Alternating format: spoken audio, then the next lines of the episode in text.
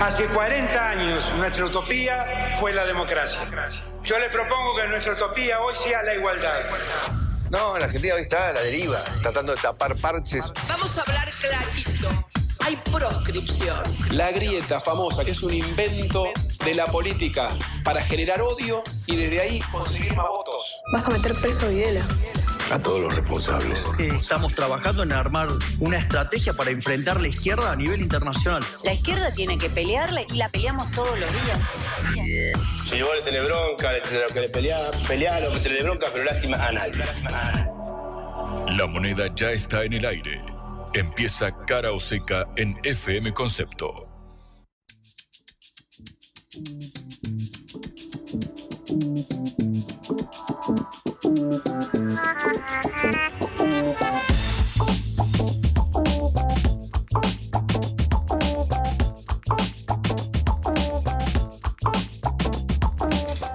¿Qué tal? Eh, estamos en este día miércoles 13 de diciembre, el día después del anuncio de las medidas, que fueron nueve medidas, si no estoy mal, las que anunció ayer el ministro de Hacienda, de Economía, Toto Caputo, y que, bueno, hoy ya son la tapa de comentario de todos los diarios y de toda la población del país, por supuesto, por cómo los afecta.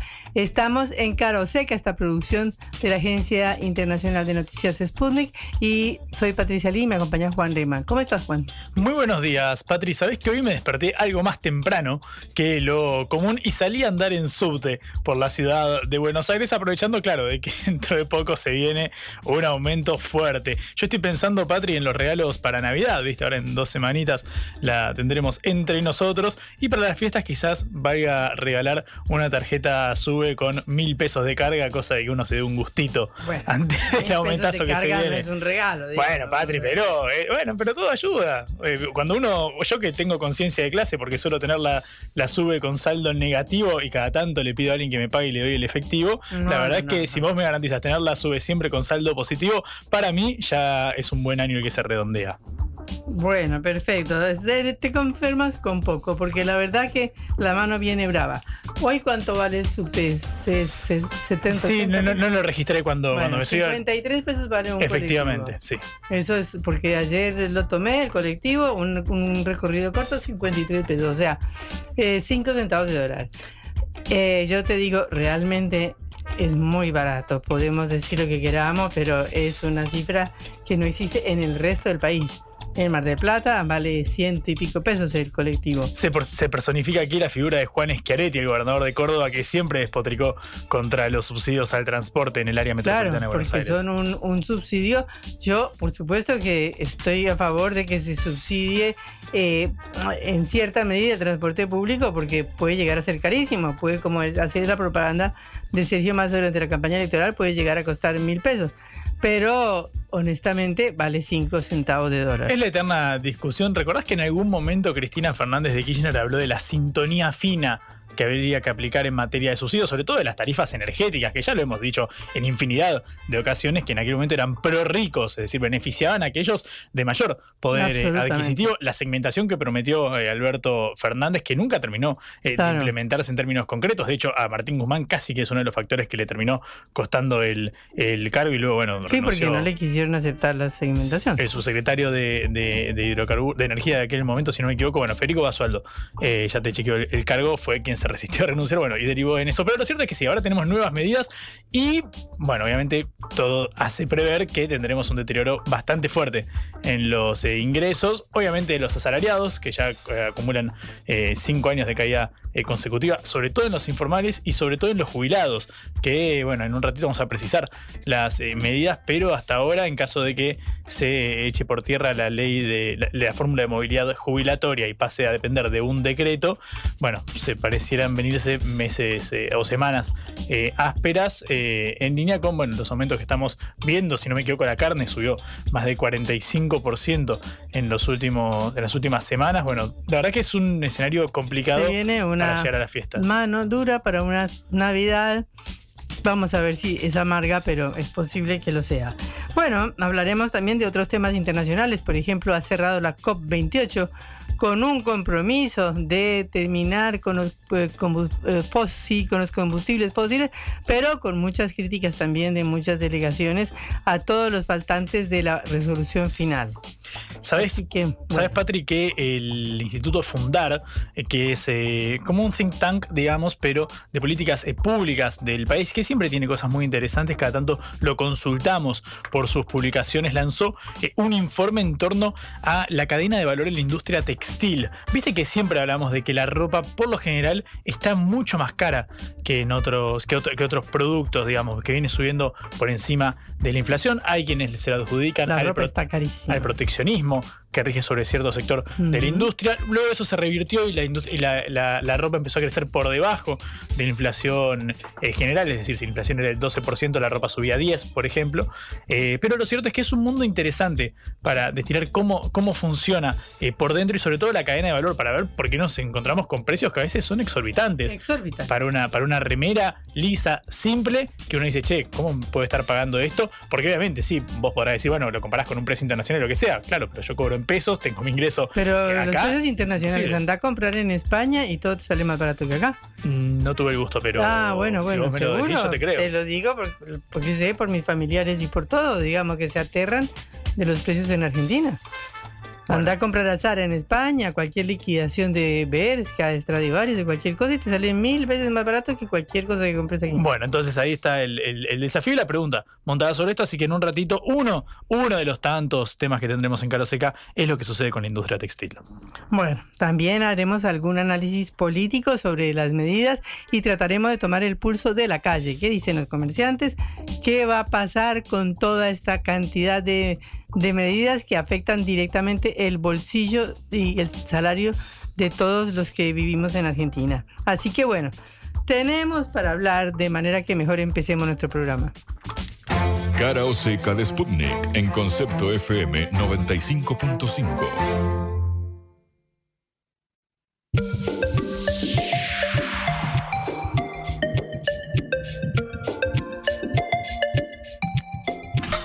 No es que haya sido una sorpresa, porque ya eh, Javier Milei durante toda la campaña electoral había anunciado todos los eh, anuncios, o re- una, una repetición, había eh, previsto todos los anuncios que ayer hizo el ministro Toto Caputo, pero de cualquier manera no deja de ser un masazo y un golpe durísimo para todas las expectativas de los argentinos. Porque de entrada ya dijo que la inflación se va a ir, no se sabe a cuánto a partir de las medidas tomadas ayer. Un economista muy conocido, que no es un economista propiamente que uno podría llamar opositor, como Carlos Melconian, que era el que sonaba de ministro de Economía de Patricia Bullrich de Juntos por el Cambio, dijo hoy que en lugar de motosierra era una licuación. Es decir, eh, mientras que Javier Milei había prometido esto de mm, recortar todo, cerrar todo, etcétera, lo que hizo fue licuar los salarios y las deudas de todo el mundo con una devaluación del de 100% porque el peso pasó de más o menos 400, el dólar oficial, a 800. O sea, una medida que va a tener eh, importante trascendencia. Eh, por un lado, eh, los exportadores están contentos porque van a facturar muchísimo más en pesos sus exportaciones. Por otro lado, los importadores, eh, mm, realmente este es un recorte de importaciones terrible que seguramente va a afectar a toda la cadena de importaciones y a toda la cadena de valor, porque la industria nacional y la soja y el campo y los cereales y todo requieren de una cantidad de importaciones muy importantes. De manera que eh, se abren enormes interrogantes sobre qué va a suceder con estas medidas y cuál va a ser la respuesta de la población. Por ejemplo, eh, las jubilaciones. El pre- ayer eh, no se dijo nada sobre las jubilaciones. Hoy el vocero de la presidencia sí hizo un informe sobre eso, del cual vamos a hablar más adelante. Pero por ahora no se dijo nada, no se sabe. eh, desde, se había dicho que se iban a, cambiar el sistema de jubilación para pasar a un sistema eh, no actualizado diariamente y cotidianamente por los ín- índices de inflación, sino a un sistema de actualizaciones por decreto. Salarios, ni una palabra, ni una palabra de salarios. O sea, un saque brutal, tremendo, que va a provocar una inflación tremenda y de salarios no se dijo absolutamente nada. Se anunció, por supuesto, ya como dije, la devaluación del 100%, este, que sería ya un golpe muy grande para, porque es una medida muy fuerte, una devaluación del 100%, eh, que va a afectar a, por supuesto, todos los precios. Y después la eliminación de los subsidios, que será a partir de enero. Pero bueno, eh, recordemos que un boleto de tren sin subsidio costaría 1.100 pesos y un boleto de colectivo sin subsidios costaría 700 pesos. Cuando hoy, cuando hoy eh, el boleto de colectivo está en 52 pesos aproximadamente. O sea, es una, una cifra, no se sabe si lo van a aplicar así, no se sabe porque es imposible eh, decirle a la gente que vaya a pagar mil pesos de viaje en un tren y que es con esa tarifa dos veces por día, o sea, mínimo dos mil y pico pesos eh, pueda vivir si serían eh, dos mil 20 mil, 40 mil pesos de un salario que por ahí son 150 mil pesos o 200 mil. O sea, es imposible que lo hagan de la manera como lo están haciendo en este momento.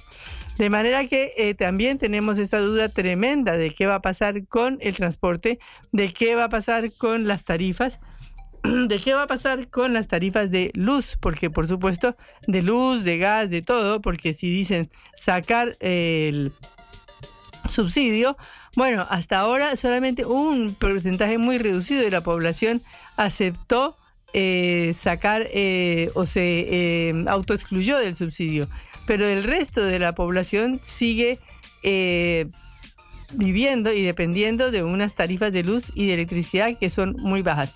Efectivamente podrían ser un poco más altas, seguramente que sí, pero como la única variable que no se considera es aumentar salarios, entonces, ¿por qué van a aumentar todas las tarifas? ¿Por qué va a aumentar todos los precios y no aumentar el precio fundamental de la economía, que es el salario? Eh, según un eh, estudio de la, Fundación CEPA, el salario indirecto en transporte y cifras y tarifas eh, se ubica entre el 6 y el 15% adicional a la canasta básica familiar. Es decir, si uno contara lo que no paga de gastos de transporte y de tarifas, serían 86 mil pesos. Es decir, sobre la clase media, sobre, un, sobre la mayoría de la clase media, esto sería un 15% más de gastos. ¿Y dónde está el aumento real, real en los salarios eh, de que eh, logre esto eh, consolidarse en una cuestión que no sea en contra de toda la población? Porque Javier Milei prometió un ajuste de la política. Bien, ajuste de la política. Ahora, ajuste de toda la población ajuste de que todo el mundo tenga que meterse o cerrar el bolsillo, porque ya directamente cómo se van a pagar esas tarifas de servicios, esas tarifas de transporte. Realmente no sé si eh, Javier Milei misma, mismo lo sepa o si el ministro de Economía eh, eh, Caputo pueda también responder a todas estas preguntas o a todos estos interrogantes. De cualquier manera, estos son problemas muy importantes para toda la economía, sobre todo teniendo en cuenta de que nos acercamos a fin de año, de que nos acercamos a las fiestas eh, y de que eh, tenemos que ir viendo a ver qué vamos a hacer, porque ya desde comprar un alfajor de regalos, ya desde comprar las sidras, ya desde comprar el pan dulce para el, a fin de año, vamos a tener que empezar a hacer una fuerte reducción de gastos y ni qué hablar de los regalos de Navidad y ni qué hablar de las cuestiones que uno va ofreciendo estos días porque es una amabilidad y una gentileza para un médico, para una enfermera, para un contador, para un abogado, para una persona que lo ayudó a uno en cualquier caso. De manera que eh, tenemos una serie de dudas e incógnitas sobre qué va a pasar con la economía a partir de hoy. Dicen los diarios que el dólar está abriendo hoy a 800, eh, según lo que dijo el gobierno, pero estamos esperando a ver a cuánto abre el blue, que es lo importante, es decir, a cuánto está la gente vendiendo en la calle, porque obviamente esta medida del gobierno no quiere decir de ninguna manera de que se vayan a vender dólares, es decir, el dólar oficial cotiza a 820, es lo que dicen los diarios y los medios a la hora de, eh, a las 11 y 14 de la mañana de este día. De manera que todavía no sabemos cuánto va a terminar el precio del dólar paralelo, que seguramente también tenga un cambio en el día de hoy, pero estaremos sabiéndolo durante el día. Eh, mientras tanto, también hay nuevas definiciones sobre eh, otras medidas, como por ejemplo qué pasará con las tasas de interés, eh, que son las medidas y las decisiones que tiene que tomar el Banco Central. Anoche se salió un comunicado del Banco Central diciendo que van a trabajar para la recuperación de la credibilidad y dijo que hoy ya hay una reunión con los banqueros que se está desarrollando en la cual eh, está discutiendo las medidas para normalizar el pago de deudas comerciales y disminuir la incertidumbre en torno a la atención de los servicios financieros. Eh, ¿Cuál es la idea? Eh, todavía hay que ver qué va a pasar con los vencimientos de capital sobre los cuales Argentina tiene que responder, porque va a tener que pedir un waiver o un perdón por el incumplimiento de las metas acordadas este año eh, tiene que definir cómo se pagarán todas las importaciones. Por ahora, el ministro Caputo anunció que se elimina el sistema de autorizaciones que existía hasta hoy, que se llamaba CIRA, y que todo se puede pagar respetando los plazos del comercio internacional. Ahora, ¿Qué importaciones serán permitidas por el gobierno? ¿A quién le dará los dólares para que importe? Eso todavía no se sabe ni, ni siquiera se sabe qué importaciones se realizarán o no.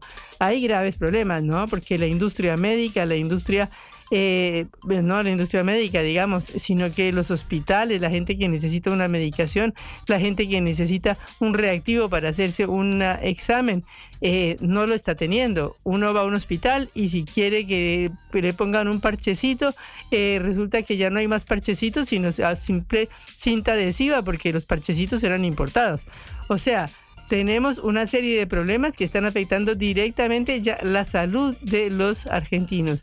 Y todavía no sabemos cómo se va a hacer eso, cómo se va a regular toda la importación de productos. Bueno, eh, todas estas son las cuestiones que tenemos que ver. Eh, Vamos a ver qué pasa con la tasa de interés. Por ahora la política monetaria se mantiene con una tasa de interés de las letras de liquidez, LELIC, que son las letras que emite el Banco Central, en 133%. Eh, y veremos qué pasa con la tasa de interés, veremos qué pasa con los dólares que le sueltan a los importadores, veremos si hay importaciones, veremos qué pasa con la inflación, que ya dijo que va a ser altísima eh, y que ha sido la peor de todos los últimos 130 años, o la situación de la, economía. Eh, haciendo una referencia histórica que empezaba con el siglo XIX, 1880, 1890, hasta el día de hoy. Bueno, ¿será que eh, este gobierno logra sacarnos de esta terrible situación que dice que hemos heredado desde hace 130 años? Desde las presidencias del Miguel Juárez Selman y del vicepresidente Carlos Peregrini, que asumió después hasta 1892. Bueno, esos son los interrogantes que nos dejan y las angustias que nos dejan las medidas anunciadas ayer por el gobierno. Blanco o negro, sí o no.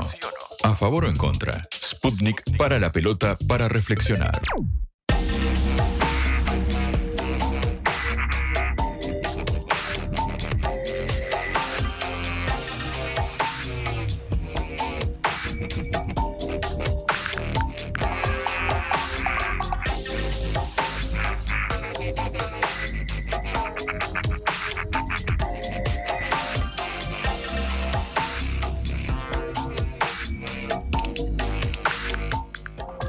Para que nos expliquen bien el contenido de estas medidas, nos hemos comunicado con un especialista, Martín Calos, economista y director de la consultora Épica. Martín, un gusto saludarte, Patricia Lee y Juan Lehmann desde Cara OSECA. ¿Qué tal, Patricia? ¿Qué tal, Juan? ¿Cómo están ustedes? Hola. Hola. Sí, yo lo escucho, lo tengo muy bajito. A, Martín para mí puede ser algo nuestro o de la, de la comunicación. Hola. A ver, ahí se escucha mejor. Ah, perfecto. Eh, bueno, Martín, hemos tenido este shock de nueve medidas ayer anunciadas por el ministro Toto Caputo, hoy algunas aclaraciones también, eh, y reunión del Banco Central esta mañana también, eh, de manera que tenemos un montón de cosas para explicar. ¿Podrías darnos un panorama general de lo que opinas de las medidas tomadas ayer por el ministro? Sí, es un paquete de medidas muy ortodoxo de materia económica que busca corregir muy drásticamente, muy rápida, muy brutalmente los desequilibrios económicos acumulados en los últimos 12 años en Argentina, que incluyen desde un déficit fiscal muy grande, que eh, el, diagnóstico es que va a estar en torno a 5 puntos del PIB, de 5,2 es el diagnóstico exacto que, después arrojaron cifras más precisas desde el Ministerio de Economía, eh, un déficit, en verdad una demanda de divisas que el Banco Central no puede proveer, por ejemplo, por importaciones, y precios que están muy atrasados, entre ellos los de las tarifas de servicios públicos y el dólar. A todo eso, en este paquete, se le da respuesta. Lo que pasa es que, obviamente, hay que pensar en las consecuencias de esas medidas que corrigen eh, desequilibrios, pero que para corregirlos, obviamente, generan un- una contracción económica en los próximos meses, vamos a estar en contracción o recesión, una aceleración inflacionaria aún mayor de la que ya traía Argentina. Entonces, Argentina estaba yendo hacia una inflación interanual superior al 200%, probablemente llegando a 240 o 250%. Y vamos a llegar en los próximos meses a esos números de inflación interanual. Ahora con estas nuevas medidas, probablemente la inflación interanual rápidamente en los próximos meses llegue a 300% y pueda subir más allá, dependiendo de cómo sigan las medidas, qué más se haga, ¿no? Pero no sería para nada improbable un escenario donde a mitad de año estemos en 400% de inflación interanual. A esos niveles estamos hablando de aceleración inflacionaria. Estamos en meses de 30, 35, 40% no están fuera de, para nada fuera de- de- del escenario hoy en día. Martín, ¿cómo estás? Todo, esto, todo, esto, todo esto, todo esto todavía es especulativo, ¿no? Porque realmente tenemos que ver, efectivamente, pero las primeras reacciones y los primeros cálculos ya van para ese lado. ¿cómo estás, Juan? ¿Cómo andás? Buen día, Juan Leman acá. Em, tengo el presente lo que sucedió después de las eh, primarias con la devaluación de cerca del 20% impulsada por Sergio Massa, que luego, bueno, la verdad es que eso, eso fue absorbido por el mercado porque los precios la verdad es que quedaron por encima y ahora llega esta nueva devaluación. Eh, en caso de que se dieran estos niveles inflacionarios de por encima del 20% eh, mensual, dado que bueno, el tipo de cambio evolucionaría con una devaluación eh, mensual del 2%, es decir, muy por detrás del aumento de, de general de los precios, ¿no está el riesgo de que también quede sobrepasado eso por lo que suceda con los productos en la góndola y que nuevamente tenga que sobrevenir una devaluación? Sí, pero porque el objetivo de esta devaluación tampoco es ganar competitividad, como no lo fue la de Massa. La de Massa fue una negociación con el FMI para que proveyera fondos en aquel momento, ¿no? Los dólares para, para capear esos meses. Esta, esta devaluación, este paquete de medidas tiene por objetivo eh, corregir algunos de los problemas, como te decía, en particular el, déficit fiscal, pero además generar la contracción económica para que estos meses de verano, en donde sí va a seguir sin haber reservas, hasta que se empiece a recomponer el, el stock de reservas del Banco Central, no haya demanda de importaciones como podría haber habido. O sea, esto genera que las, que las familias no podamos comprar porque la situación inflacionaria va a dejar muy atrasados a los salarios. Entonces va a haber menos demanda de importaciones para producir, para consumir, y a partir de eso va a haber menos, menos exigencias sobre las reservas del Banco Central que no aguantarían sino el verano. El objetivo de esto no es ganar competitividad y no- no- creo que el gobierno no tiene ningún problema si esto en un par de meses quedó completamente eh, caduco, ¿no? Eh, Como bien decías. No es por ahí el, el objetivo. ¿Cómo ves eh, lo que sucede en, bueno, en la economía, en la economía real y sobre todo pensando en los, en los eh, ingresos? ¿Vos creías que había margen para un tipo de eh, devaluación compensada? Escuchando, por ejemplo, reportes de economistas de otro signo, por ejemplo, Manuel Álvar- Álvarez Agis, que ha hablado en diversas ocasiones de bueno, esta idea de llevar a cabo política e ingresos simultáneamente. ¿Cómo ves esta, esta posibilidad a la luz de bueno, el costo de oportunidad, lo que se podría haber hecho? Sí, creo que, a ver, la Argentina necesita, la economía argentina necesita hace muchos años un plan de estabilización que, que iba a empezar sí o sí con una aceleración inflacionaria porque hay que poner los precios en línea para después poder bajar la inflación. Si no te pasa lo que le pasó a Macri, que quería poner metas de inflación que bajaban todo el tiempo mientras pegaba tarifazos a los servicios de, de- a los servicios públicos. Bueno, hay que hacer un ajuste inicial y eso iba a pasar de todas maneras. Este es un ajuste más brutal quizás del que era necesario, pero además el punto clave siempre fue, y eso acompañarlo con medidas compensatorias, paliativas, por ejemplo, con una política de ingresos que ayude a, las familias que ya están bajo la línea de pobreza. Recordemos que la, pobreza en Argentina está llegando al 45% de las personas. Este, las mediciones que todavía tenemos, vamos a estar en breve mediciones de- del último semestre, ¿no? Completo. Bueno, entonces, ¿habría que hacer eso? Sí. ¿Lo está haciendo el gobierno de Milei? No. Porque lo poco que anunció, un aumento del 100% para la asignación universal, por hijo, un aumento del 50% para la tarjeta alimentar, son medidas paliativas, quizás este mes y hasta quizás el próximo a esas familias les ayude un poco. En dos o tres meses ya el efecto va a estar completamente comido por la inflación y además ese impacto alcanza a todas las familias. Hoy la, el- el- la, la asignación universal por hijo, por ejemplo, cubre no a todas las familias pobres, sino a las que tienen hijos, obviamente, que debe ser eh, la mitad de las familias eh, más pobres. La otra mitad no tiene entonces un efecto con estos aumentos. O sea, hay familias que van a sentir muy plenamente el ajuste en sus ingresos, en el poder adquisitivo de sus ingresos familiares, a partir de estas medidas. Eh, precisamente eh, sobre eso quería preguntarte, porque semejante ajuste tan brutal y no hay absolutamente ninguna medida que sea una compensación para los ingresos de los argentinos. Entonces, él había propuesto un ajuste para la casta y está ajustándose a toda la población. Sí, la discrepancia entre lo que Milei dijo en campaña y lo que hace existe, efectivamente. E- increíblemente, el, parecería, hay, hay un- un- una, una interpretación, creo yo, en buena parte de la sociedad de que el discurso del, eh, es similar, ¿no? Porque ah, sigue hablando de ajuste, pero cambió el objetivo, ¿no? El objeto del ajuste, de la persona del ajuste, del sujeto.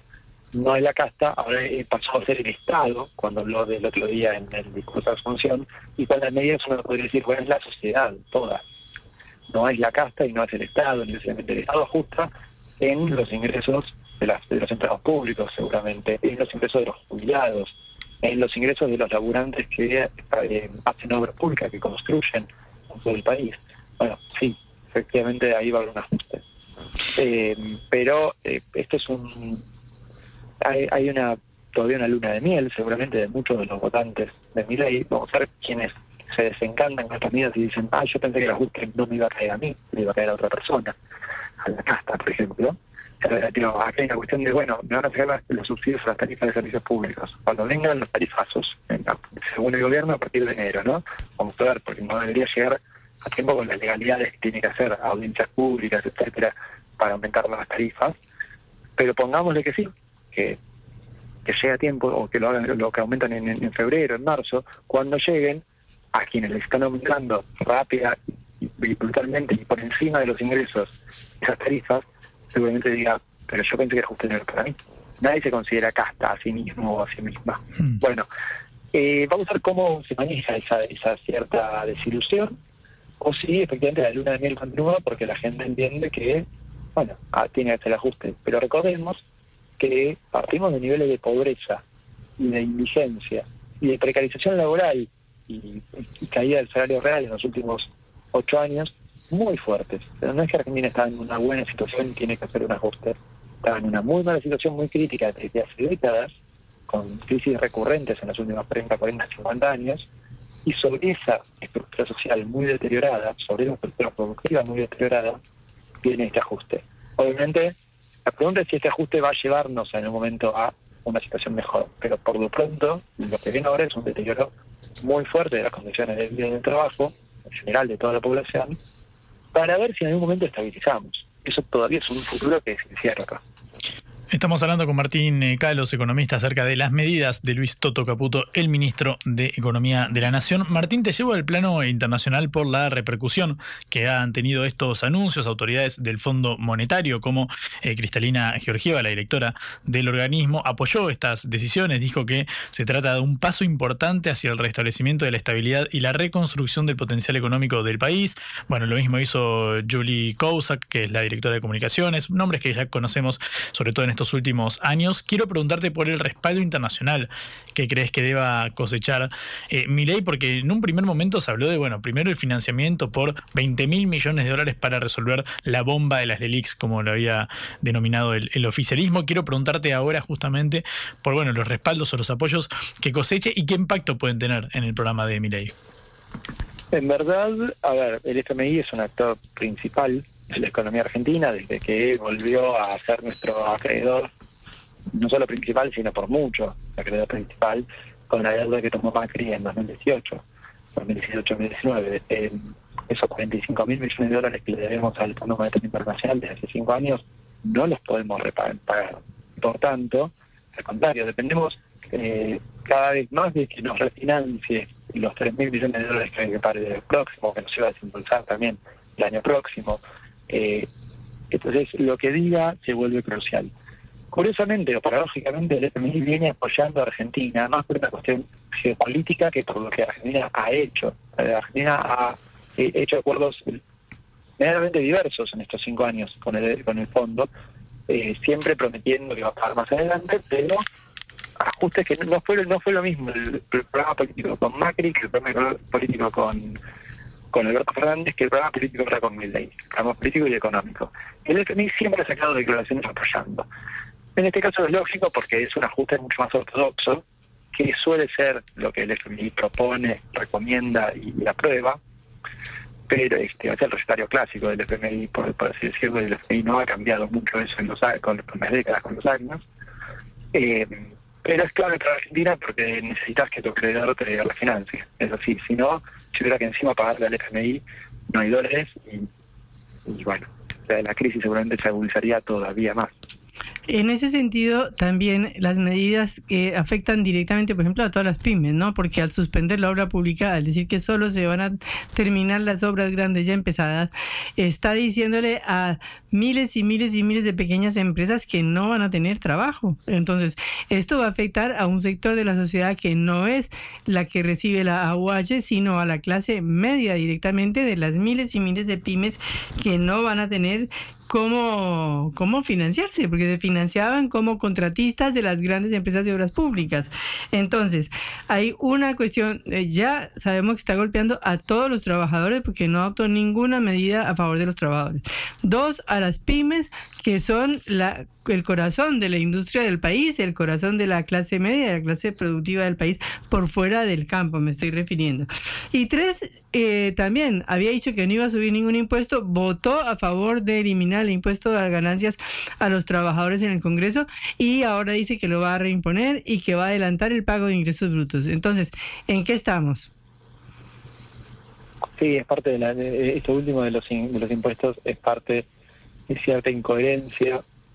Y a curiosamente en este caso, eh, creo que reimponer el impuesto a las ganancias, reconstituirlo, el es un buen impuesto, impuesto a los altos ingresos, podríamos decirle, es un buen impuesto que habría que tener en Argentina, incluso más que antes, porque es el impuesto más progresivo por tener. Sería mejor que, se pague menos de ingresos brutos o de IVA, eh, que lo pagan hasta las personas más pobres, y que paguen más ganancias o bienes personales, o incluso el impuesto a la herencia, que en realidad no existe, personas que tienen más ingresos o más patrimonio. Pero bueno, así, más allá de eso, efectivamente hay una incoherencia entre lo que dijo que iba a hacer, lo que votó como diputado y lo que ahora propone como presidente en el de ajuste. De todas maneras, bueno, es parte de un ajuste que acá seguramente dirá la necesidad tiene cara de eje y pasará. Eh, no creo que esto sea al contrario, no, no solo no creo que sea un punto problemático, creo que los puntos problemáticos para que aprueben las leyes, las leyes en el Congreso, o que esto no sea materia de intervención judicial, son otros, el de la ganancia, el de impuesto a ganancias es lo más problemático de todo, de todo este paquete. Mm. Em, Martín, con eh, respecto al diagnóstico de, de acerca de que bueno, la gran responsabilidad de esto es la emisión eh, monetaria llevada a cabo durante el, gobierno de, Massa, sobre todo durante la campaña electoral, bueno, sabíamos que estaba previsto un eh, déficit de cerca del 1,3% del PBI según el acuerdo con el Fondo Monetario y luego, bueno, esto estaría llegando a cerca de los tres puntos. Primero, si coincidís con este diagnóstico y qué grado de responsabilidad le adjudicás a este último tramo del año y de la gestión de masa? No, por un lado, efectivamente no, no mejoró la situación, al contrario, fueron medidas que en términos fiscales fueron fueron irresponsables los que tomó Massa, eso sin ningún tipo de, duda, que no, no solucionaron el problema, eran medidas políticas, de proselitistas. Ok, algunas de las medidas pueden ser mejores, otras peores, pero en el conjunto no fueron buenas. Eh, y no fueron responsables, por eso que te digo, si, efectivamente la idea era ir bajando el déficit y dar esa señal, en plan el déficit empeoró, va a llegar va a superar o va a rondar los tres puntos del PIB, el déficit fiscal primario este año, en parte por los gastos extra que hizo eh, en estos meses Massa como ministro de Economía y candidato a presidente. Dicho eso, eso es una parte, una parte, una parte, no sé, no, no, no- es una parte del problema. Pero los problemas, eh, los desequilibrios macroeconómicos llevan por lo menos 12 años eh, ahí acumulándose. Se podría ir más atrás y decir, en verdad tenemos un problema de modelo económico y de, proyecto de país desde hace 50, pero ese proyecto de país que no se eh, resuelve, que no se decide hacia dónde ir, se agrava en estos 12 años porque efectivamente hay una mirada muy miope de, del sendero de, de crecimiento y desarrollo donde se hizo caso omiso, se, le hizo, se hizo la vista gorda con los problemas que había ahí a la, a a la vista. La inflación. Tuvimos 25, 35% de inflación durante muchísimos años, creyendo que eso se podía, se podía sostener. Cosa que no era cierta y los riesgos siempre estuvieron a la vista. El riesgo no era que un día la inflación bajara, el riesgo era que un día la inflación subiera y después no la pudiera bajar, que es donde estamos. Lo mismo pasa con el, el cepo cambiario, que es otro gran problema que se puso como un parche, en vez de tomar medidas de fondo que un lado, al desarrollo social, productivo de Argentina, por otro lado, pensar, bueno, cuál era la dinámica cambiaria, de reservas, financiera que podía sostener Argentina. Porque decidir que con un cepo contenés, intentás tapar todo el tiempo lo- lo- lo- por dónde salen un par de dólares, hasta llegar al nivel actual donde no tenés dólares, no hay perspectiva de que nada se de que los dólares se recuperen en, un corto ni mediano plazo, y entonces te obliga a un ajuste brutal, puedes hacerlo de distintas maneras, pero digo, o mejor dicho, no más que obligarte, fuerza que tomen medidas de fondo que pueden ser un ajuste brutal y que deberían, por ejemplo, generar, el escenario para que venga un gobierno de derecha, no solo por sus medidas económicas ortodoxas, sino por cierto ataque que se dio durante la campaña a minorías sociales, culturales, religiosas, eh, de género, ¿no? Bueno, todo eso también es parte del el hartazgo con una dirigencia política que en los últimos 12 años no fue responsable. Fue, al contrario, fue muy irresponsable y muy poco eh, capaz de ver hacia dónde iba la Argentina. Y entonces, eh, la sociedad argentina, después de probar tanto el gobierno de Cristina Fernández de Kirchner como el de Macri, como el de Alberto Fernández, que decían ser de signos distintos, pero ninguno tomaba la decisión en el fondo que Argentina necesitaba, bueno, votó a Javier Milei, una extrema derecha en muchísimos, muchísimos sentidos, que, eh, eh, entre otras cosas, ahora moderó el discurso a una ortodoxia fiscal y monetaria que es mucho menor. Lo digo porque increíblemente está más moderado que lo que se proponía hace dos meses, que era la dolarización, ¿no? Pero bueno, en este camino estamos. Hay que entender todo este derrotero de 50 años de, de- de- de declive relativo de Argentina, pero sobre todo esa profundización que tuvimos con la crisis perpetua que estamos teniendo desde 2012 y la falta de perspectivas que generó eh, este modelo económico y estas dirigencias políticas en estos 12 años. Ahí está la responsabilidad, me parece, de, de, de dónde estamos y de que esté Milei hoy en la presidencia tomando este paquete de medidas. Eh, Martín, última pregunta, que es la pregunta del millón. ¿A cuánto se posicionará el dólar blue? Ah, Es, es la pregunta del millón, eh, como, como bien decís. No, eh, no puedo hacer de futurología en los números. Lo que sí está claro es que con un dólar oficial que sube a 800, ¿no? El mayorista, 820 el minorista. Sobre eso hay una brecha cambiaria. Porque la brecha no va a desaparecer por una devaluación, porque hay un montón de, una estructura tributaria, ¿no? Hay impuestos que se cobran sobre el dólar oficial para pagar la tarjeta de crédito, etcétera. Cosas así existen, que todavía están vigentes, no las, no las derogó ayer eh, Caputo, el presidente de Economía, con estas medidas. Entonces eso ya te garantiza que hay dólares arriba de eso, precios del dólar arriba del dólar oficial.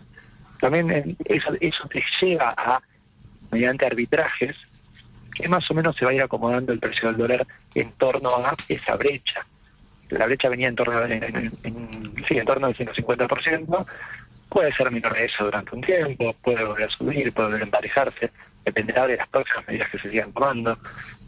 Pero efectivamente el blue va a estar, el blue, el contrato con liquidación, el DRARMEP, que son mucho más relevantes que el blue, eh, van a estar por arriba del dólar oficial.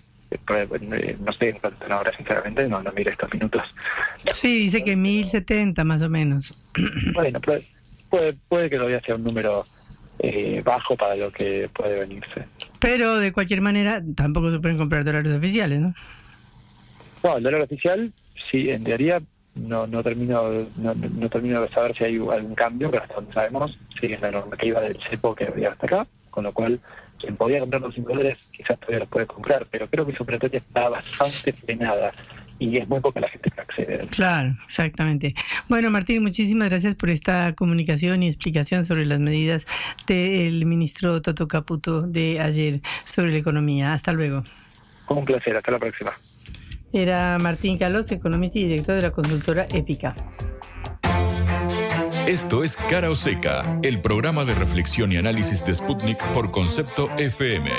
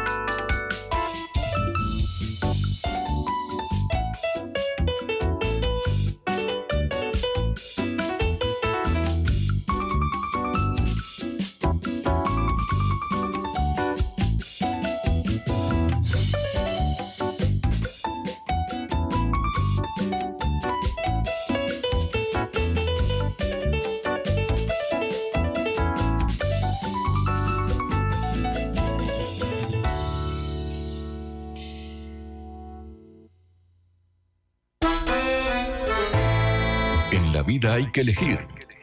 Cara o seca.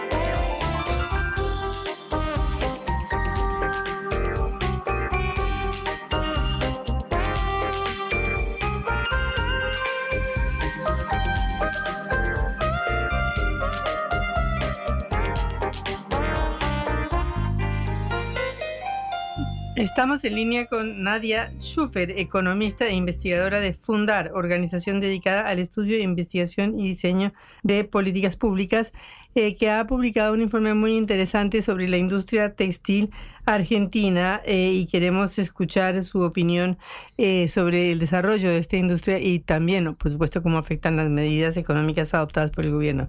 Nadia, un gusto saludarla. Patricia Lee y Juan Hermana saludan desde Caroseca. ¿Qué tal? Buenos días, ¿cómo les va?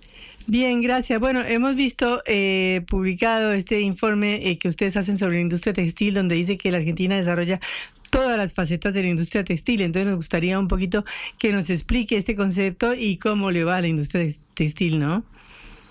Sí, Patricia, tal cual como, como decís, bueno, desde Fundar empezamos a lanzar los primeros documentos que van a ser parte de una serie más amplia, hay varios documentos por delante, sobre esta industria que es eh, muy importante en la Argentina, ¿no? Todo lo que es la cadena textil indumentaria es una, una cadena muy antigua y muy tradicional y con mucha historia, ¿no? En la Argentina. Y como decías, algo para rescatar de, lo, de, esta serie de documentos es que producimos un montón de cosas en la Argentina que quizás no es tan difundido, ¿no? Que va desde la elaboración de eh, fibras, de algodón, eh, de lana, por ejemplo, en Chaco, en Santiago del Estero, lana en la Patagonia, eh, hasta prendas de vestir terminadas, ¿no? Pasando por hilados, tenemos hilanderías em, también en un montón, en un montón de, provincias, digamos, con una distribución muy federal de esta cadena, ¿no? Que no es solo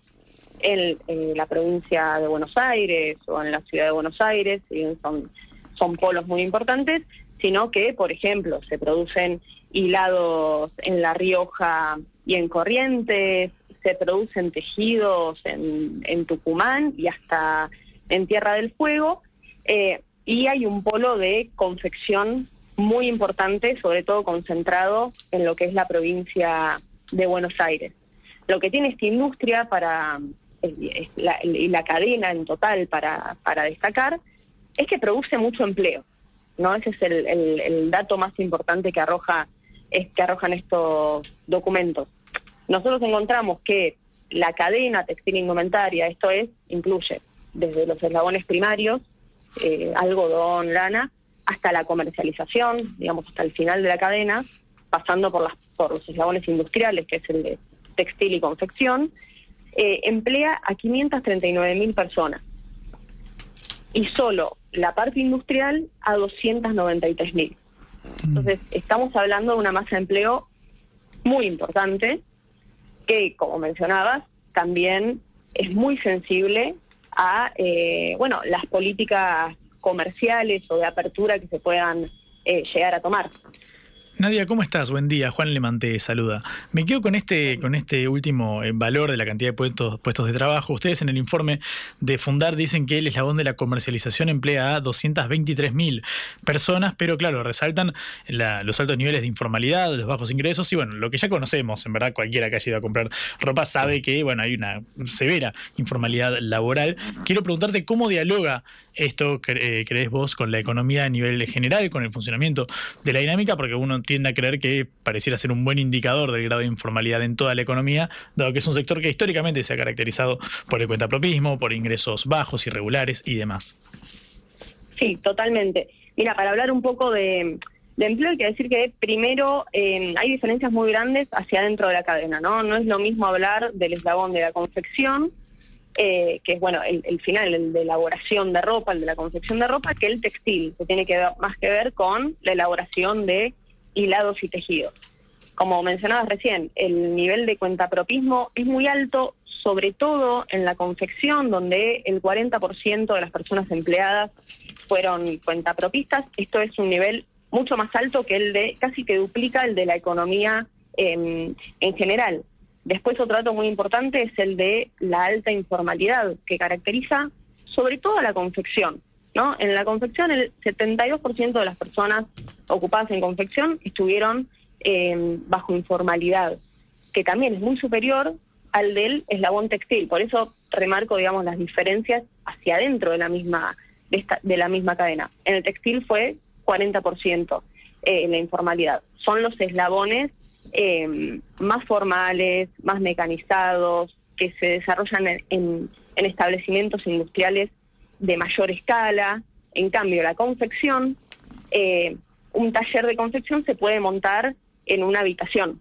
Entonces, digamos, es un, es un eslabón muchísimo más atomizado y mucho más afectado por la informalidad. Y acá me gustaría agregar un dato, que es que esta informalidad afecta sobre todo a las mujeres. O sea, de este 72% de informalidad en la confección, el 76% es eh, sobre trabajadoras mujeres.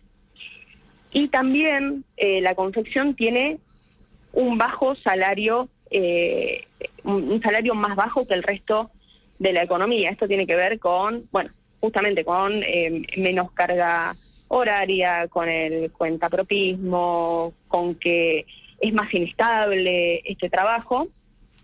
Eh, y también eh, que en la confección hay un alto eh, nivel de, trabajadores migrantes. También es un dato que a, destacar, que, que lo vimos dentro de esta, de esta investigación. El eslabón de confección es el que tiene más proporción de trabajadores migrantes solo por encima de los organismos extraterritoriales, digamos, embajadas y demás. Entonces, si bien la economía argentina, el mercado de trabajo argentino hace años viene teniendo un aumento, se ve viendo un aumento de la informalidad muy importante, cuando hablamos de la confección, estos números son más altos aún, ¿no? Y es, un tema a atender, es un punto muy sensible dentro de esta, de esta cadena. Estamos hablando con Nadia Schuffer, economista e investigadora del think tank Fundar, que ha hecho bueno, un estudio acerca de la industria eh, textil y la producción de todas las cadenas eh, de valor de la industria de la indumentaria. Eh, Nadia, un tema que pareciera eh, suscitar bastante polémica es el de lo que sucede con las medidas de proteccionismo. Uno ve a veces que, bueno, cuando hay fuertes alzas en el valor de la, de la ropa en, en los comercios minoristas, bueno, la lupa se posa sobre los regímenes de protección industrial. Preguntarte qué grado de incidencia crees que estos eh, tienen en los, en los precios y cuál es tu lectura acerca del fenómeno. Bueno, sobre el tema de los precios, es el tema más sensible, ¿no? Dentro de la de esta de, de este de este sector, digamos, se viene hablando muchísimo en los últimos, te diría en los últimos casi dos años, ¿no? Porque desde mediados de 2020 hasta fines de 2022 la ropa subió más que el nivel general de precios. Eso es algo que vimos todos y que venimos discutiendo todos porque, digamos, es un bien esencial, ¿no? Todos compramos ropa, todos los hogares eh, destinan buena parte, una parte de sus gastos a eh, ropa, por lo cual es un, eh, es un tema que está sobre la mesa. Después, sobre cuáles fueron los motivos de estas subas, hay infinidad de explicaciones, ¿no? Algunos que tienen que ver con aumentos de precios internacionales, otros que tienen que ver con que durante la pandemia se, recuperaron márgenes que se habían perdido eh, durante la pandemia y la baja de demanda. Bueno, hay muchísimas, muchísimas explicaciones de los distintos sectores involucrados. Eh, nosotros desde Fundar, digamos, en, la- en- en los, en los documentos que siguen ¿no? y de, las, de esta serie que saldrá a futuro, vamos a abordar el tema, el tema precios también. Creemos que primero era necesario hacer como un estudio general de esta, de esta industria, digamos, qué se produce, a cuántas personas emplea, además para después abordar ese tema que es eh, el más sensible. Obviamente, lo que tiene que ver con, sea la protección comercial o la apertura total de importaciones, tiene un impacto directo en esta en esta cadena, como lo tiene en otros sectores también eh, sensibles en ese sentido a, la- a la- a las importaciones, como es el sector de, bueno, el calzado, el sector de muebles, todos bienes de consumo. Eh, nosotros vemos, digamos, y, en el estudio también lo abordamos, es la historia de esta cadena, ¿no?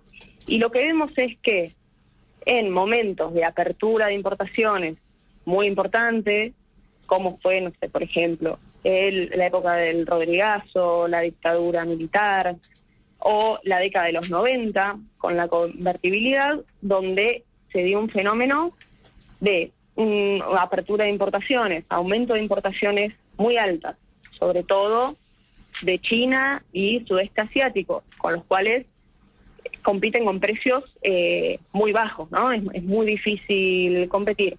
más caída de salario, en, en buena parte producto de, por ejemplo, en el Rodrigazo, de la devaluación que acompañó eh, a esas medidas y a la baja del consumo, porque son, esta es una, una, una industria, una cadena muy eh, dependiente del mercado interno y del consumo, vemos que eh, se han destruido en, estas, en estos periodos de, apertura muy fuerte el empleo, se han destruido muy fuerte la cantidad de, de establecimientos eh, industriales con caídas de, por ejemplo, durante el Rodrigazo y los años posteriores, em, el salario, eh, bueno, eh, cayó muy fuerte en todos los en todos los sectores. El empleo en esta en esta industria cayó un 20%. En las fábricas hubo un 37% menos de establecimientos industriales y en la convertibilidad también hubo una caída muy grande, por lo cual creemos que si bien hay un hay un, tema de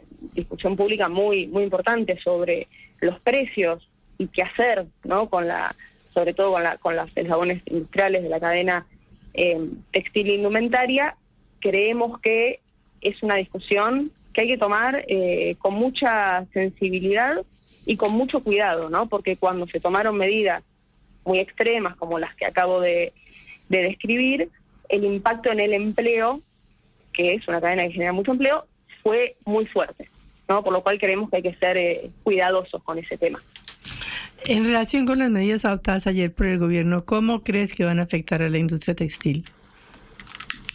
Bueno, en principio una devaluación tan grande como la que se la que se anunció ayer, sumado a la, la quita de, de subsidios, a la baja de subsidios al, al transporte que va a regir a partir del, del primero de enero, los aumentos de precios que, que vienen después de una devaluación tan grande, ¿no? Que es un comportamiento que, que, vemos eh, siempre, ¿no? En, cada vez que hay una devaluación en la Argentina, ¿no? El traspaso a precios eh, y las medidas que van, muchos de los ingresos, por ejemplo, bueno, con las jubilaciones, que no se sabe bien qué va a pasar, que se van a mantener, que no van a aumentar en términos reales y nada da la pauta de que vaya a haber una política de ingresos, ¿no? de, aumento de los ingresos en términos reales, lo que va a provocar es, bueno, eh, empobrecimiento, baja de, de, primero empobrecimiento de una parte de la población, que hasta ahora, bueno, venía ahí en el límite, pero con la evaluación sus ingresos en términos reales van a caer muchísimo,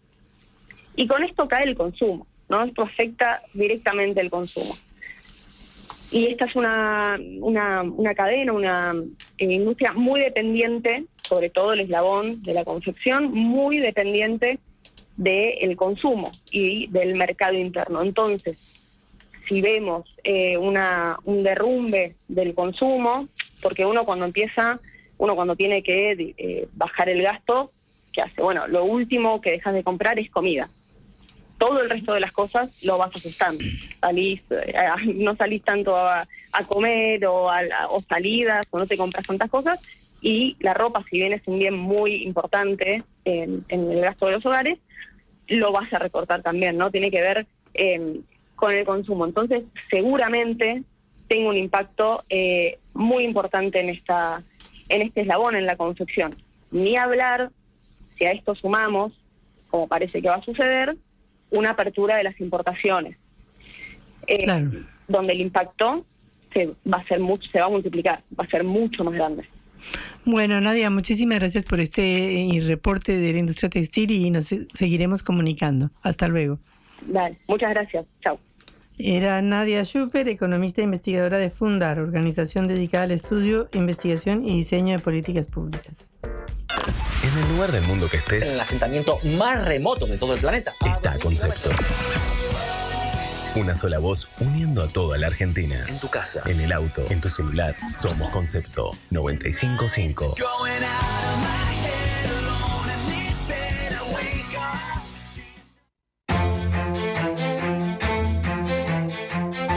Caraoceca.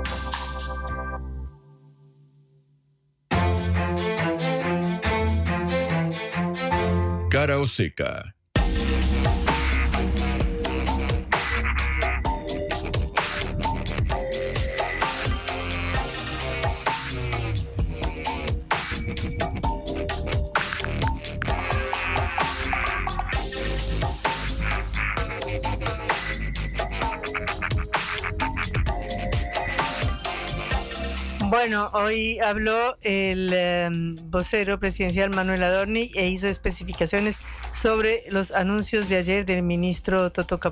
Efectivamente, Patri, finalmente llegó la conferencia de prensa que, según el portavoz mismo, va a ser diaria. Habrá que ver durante cuánto tiempo se sostiene esto. De hecho, respondió menos preguntas de las pautadas y dijo: Mañana, chicos, los compenso. En vez de cinco, voy a responder siete, porque, claro, le arrancaba la reunión de gabinete, se extendió bastante en el diagnóstico del problema, al igual que hizo Luis Caputo, que destinó los primeros seis o siete minutos al problema del déficit y, bueno, quedó debiendo un par de respuestas. Lo cierto es que dio algunas definiciones. Yo te diría quedan más eh, incógnitas todavía que certezas por resolver. No terminó de esclarecer todo el panorama con algunos puntos en los cuales nos vamos a meter ahora. Por ejemplo, el de las eh, jubilaciones, por ejemplo, el de la segmentación tarifaria, que a priori se usaría el modelo eh, que propuso el gobierno anterior de Alberto Fernández. Lo cierto es que Adorni empezó con el mismo tono, con el mismo eh, timbre que eh, hizo ayer el ministro de Economía, hablando sobre todo del déficit fiscal, según él, la madre de todas las eh, batallas. Escuchá lo que decía el portavoz presidencial hoy apenas arrancó la conferencia de prensa. Nuestro norte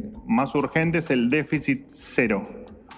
El paquete de medidas urgentes que anunció ayer el ministro Caputo, del que Seguramente yo ahora les voy a dar algunos detalles adicionales y que el equipo económico en lo, en lo sucesivo explicará o dará luz sobre el resto de los aspectos, dan por tierra el déficit fiscal.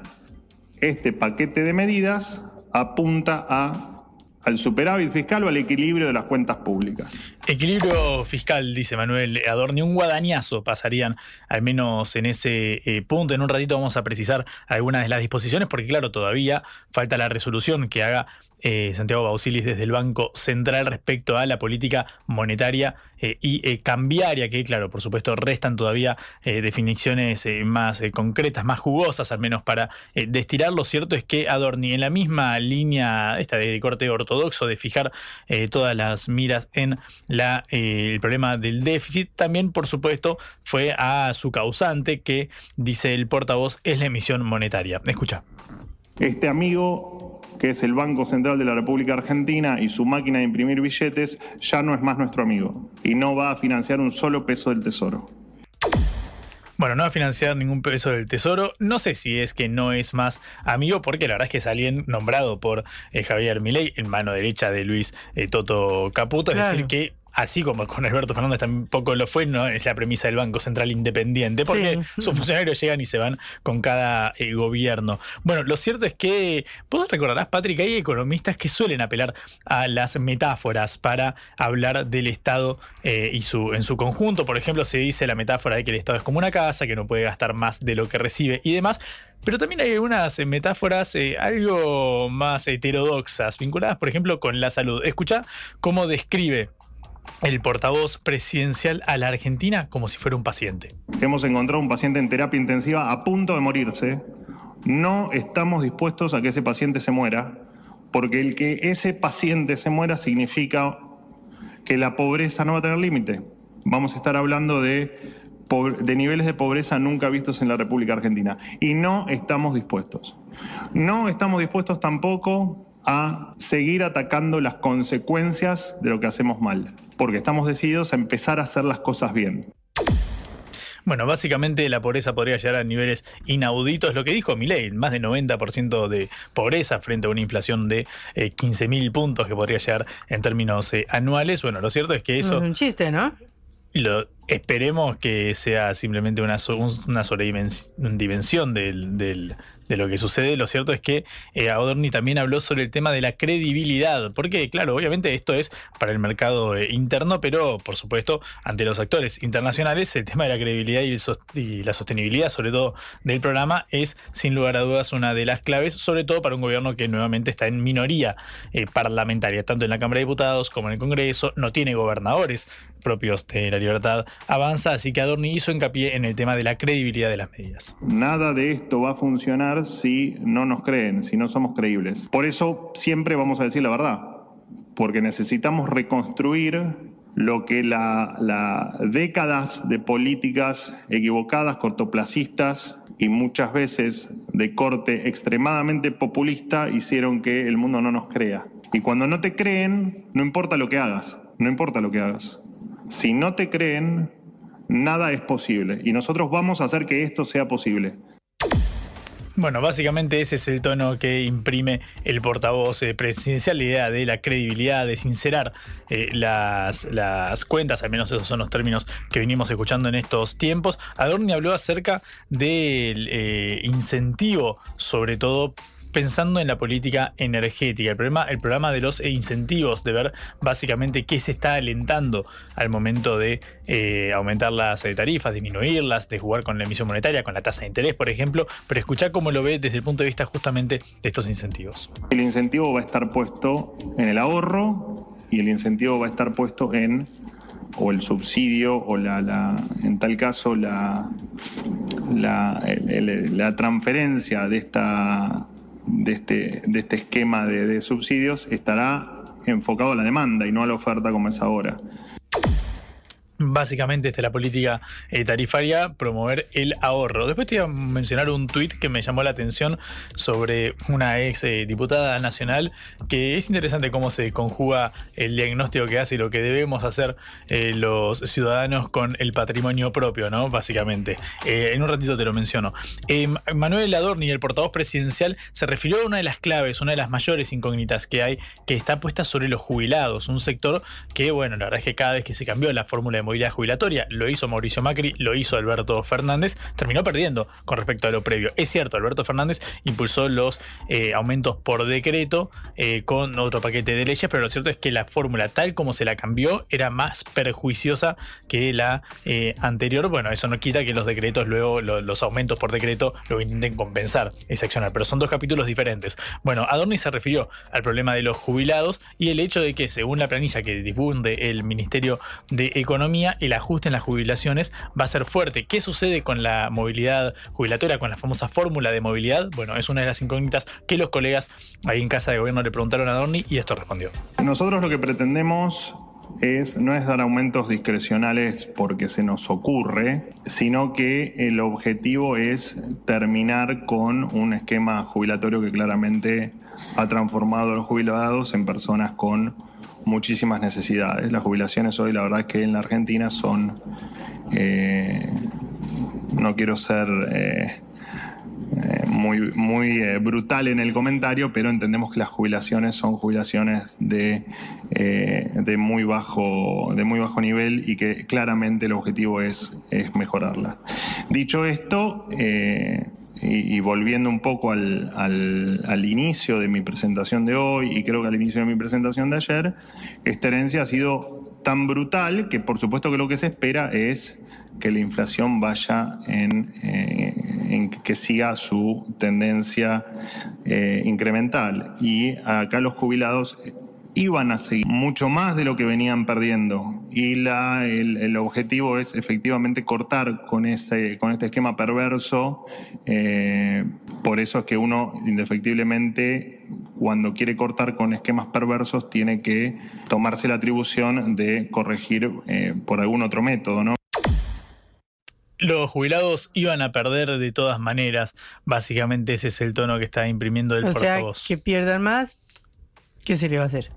Básicamente, eh, sí, como si fuera eh, in- indefectible ese, ese Claro. destino. Bueno, resta ver qué tipo de. Porque dice, no queremos dar aumentos por decreto. Ok, pero lo que suceda con la fórmula de movilidad jubilatoria va a impactar y en algún mm, punto, algún contrapeso, imaginamos que debe, que debe haber. Bueno, es una de las tantas preguntas que probablemente le hagan los colegas mañana por la mañana cuando Adorni responda siete en lugar de cinco preguntas.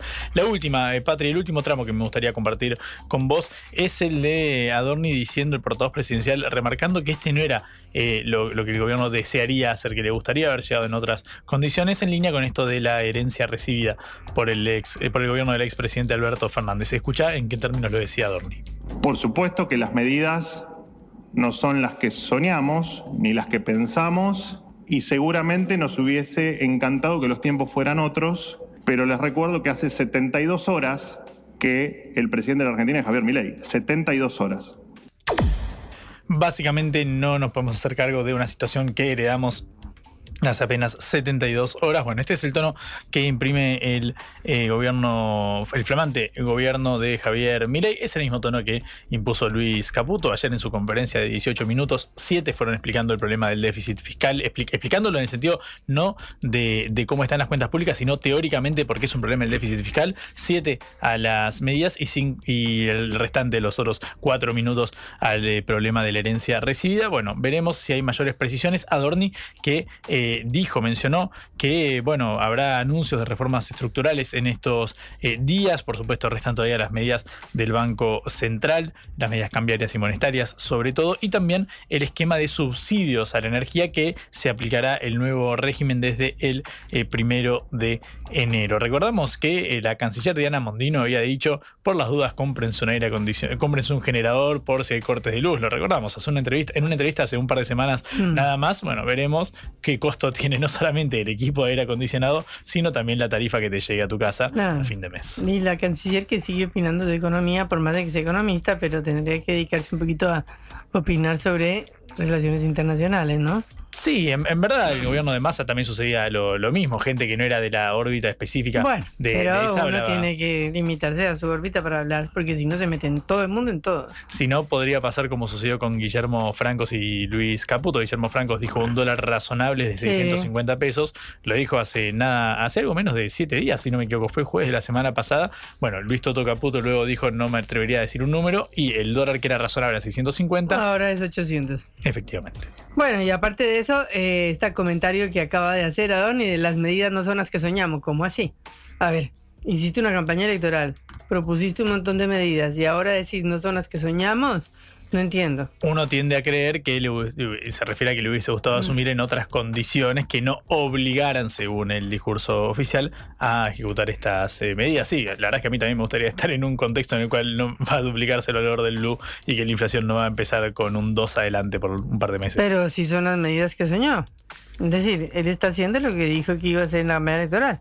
Salvo que le está aplicando la licuación a toda la población. No es que está aplicándole el corte a la política. Son las medidas que eh, en teoría uno hubiese previsto que iba a hacer en la motosierra. Es cierto que hasta ahora no se vieron reducciones de los eh, honorarios, los ingresos del gabinete, de diputados, Claro. senadores, jueces. ¿Cuánto le bajó a los congresistas? ¿Cuánto dijo que tiene que ser el sueldo de los congresistas?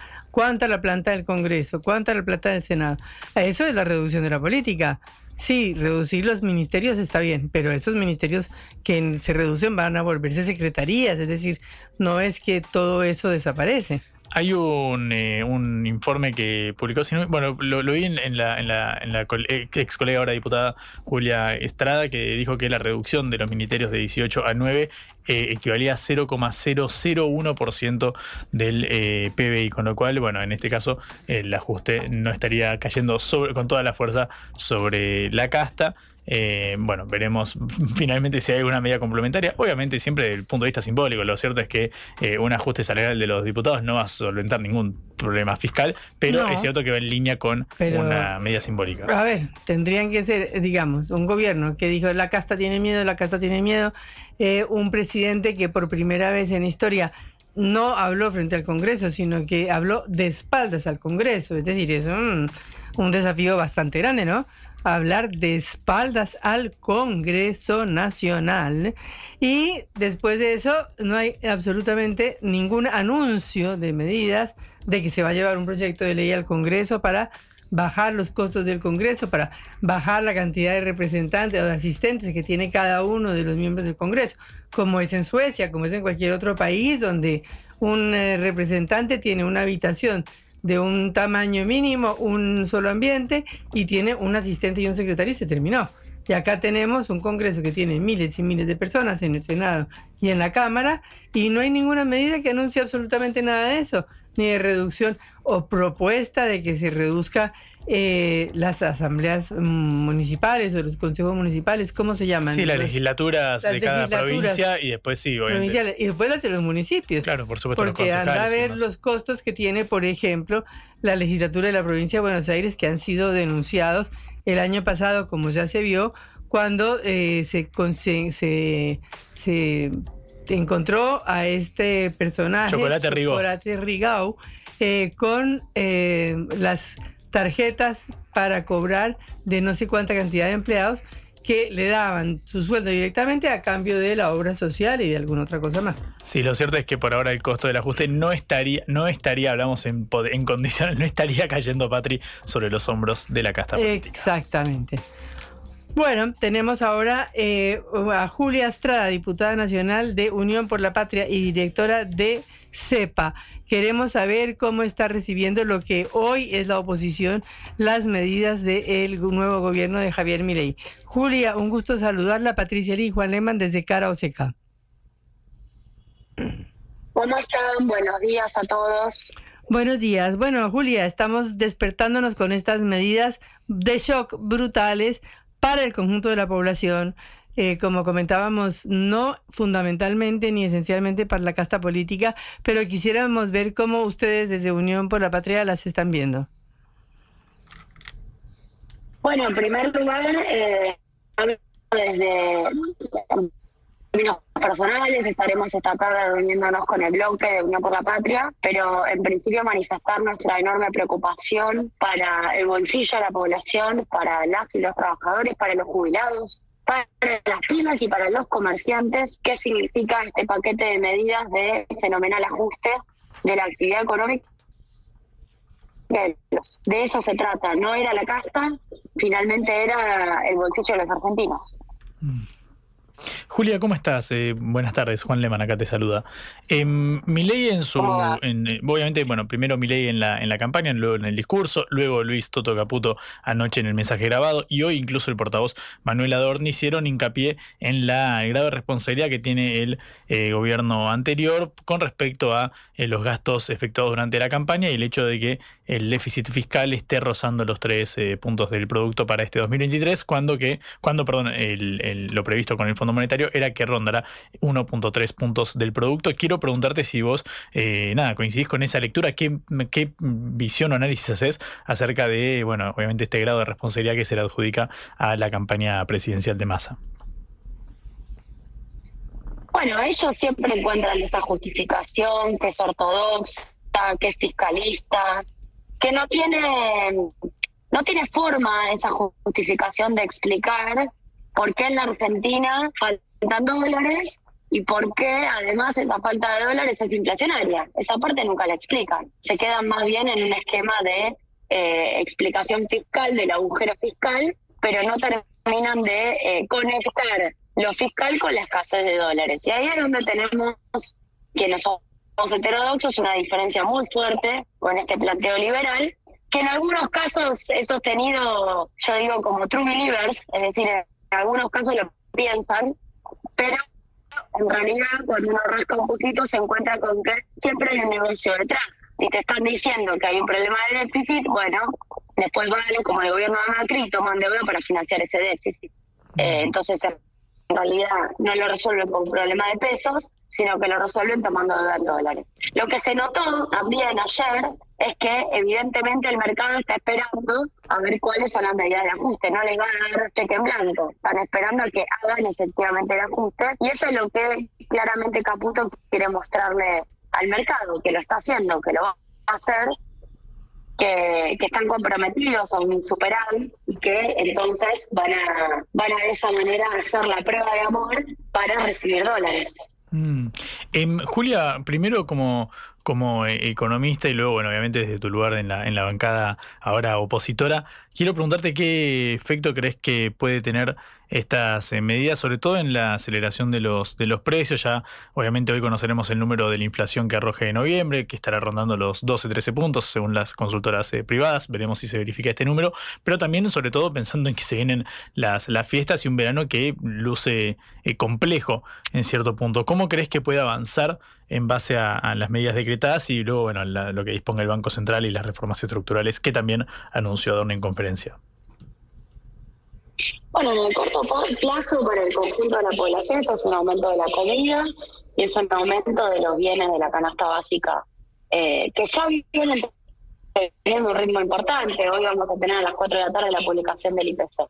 Eh, con lo cual las fiestas van a tener ya un empobrecimiento de la mesa navideña. Pero además eh, no se queda ahí porque creo que la inflación en, el nivel en el cual estamos, en el estadio en el cual estamos, se espiraliza y la espiralización de la inflación va a ser efectivamente un problema para el verano entero, para los meses venideros. ley mismo dijo entre 20 y 40% se va a cumplir, yo creo más cerca del 40 que del 20 por las medidas anunciadas, porque la devaluación es mucho más fuerte que lo esperado, que lo que, lo que dijo el propio ministro del Interior, Guillermo Francos, y además porque viene acompañado de un paquete de, de regulación en otros sectores, tarifas y naftas, fundamentalmente, tarifas y naftas.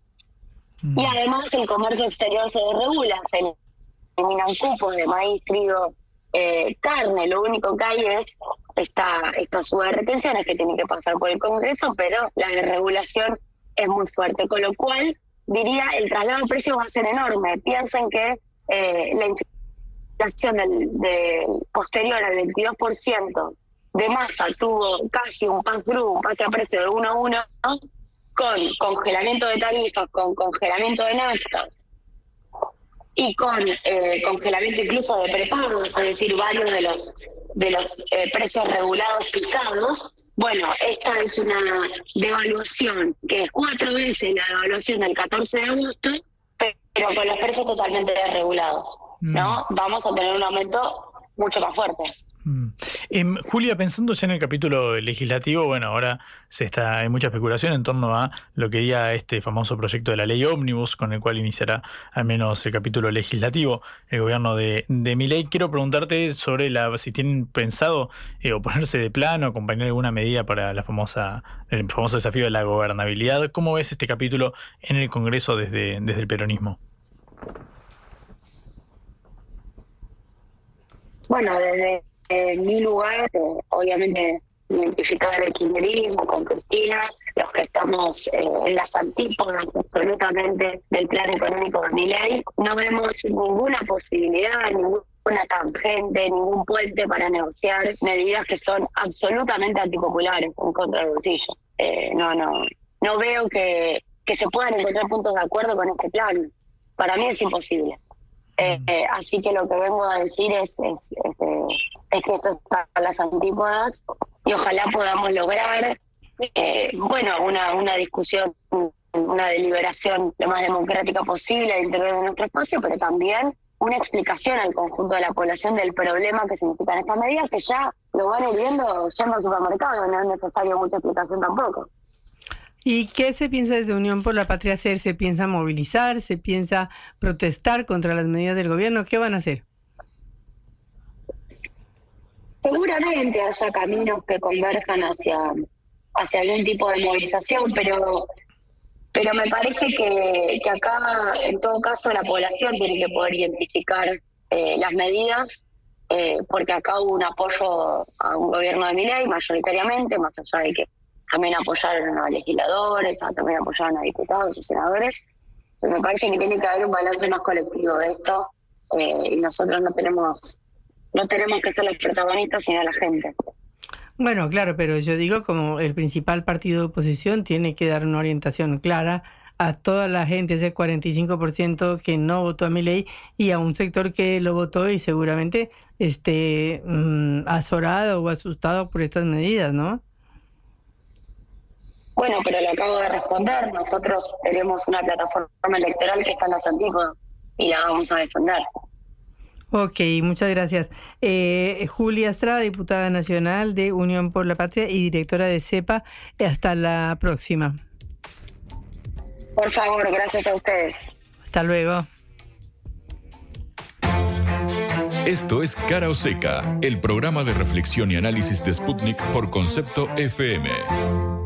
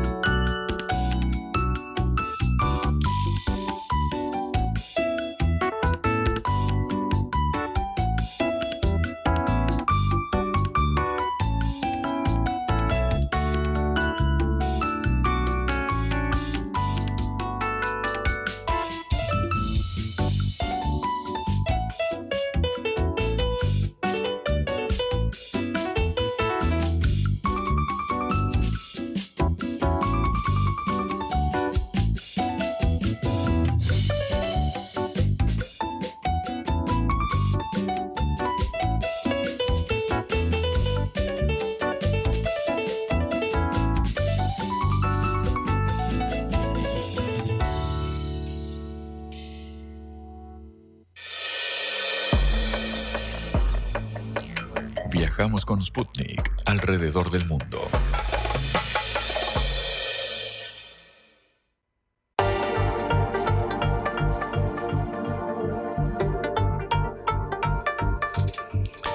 Se cerró la cumbre de la COP28 en Dubái, eh, la cumbre del clima, como se llama, eh, y terminó eh, con una decisión, con el anuncio de su presidente, el sultán Ahmed Al-Jaber, que celebró un acuerdo histórico antes de que comenzara el plenario formal. Una de las decisiones más trascendentes fue que después de 30 años se logró incluir la necesidad de terminar con los combustibles fósiles.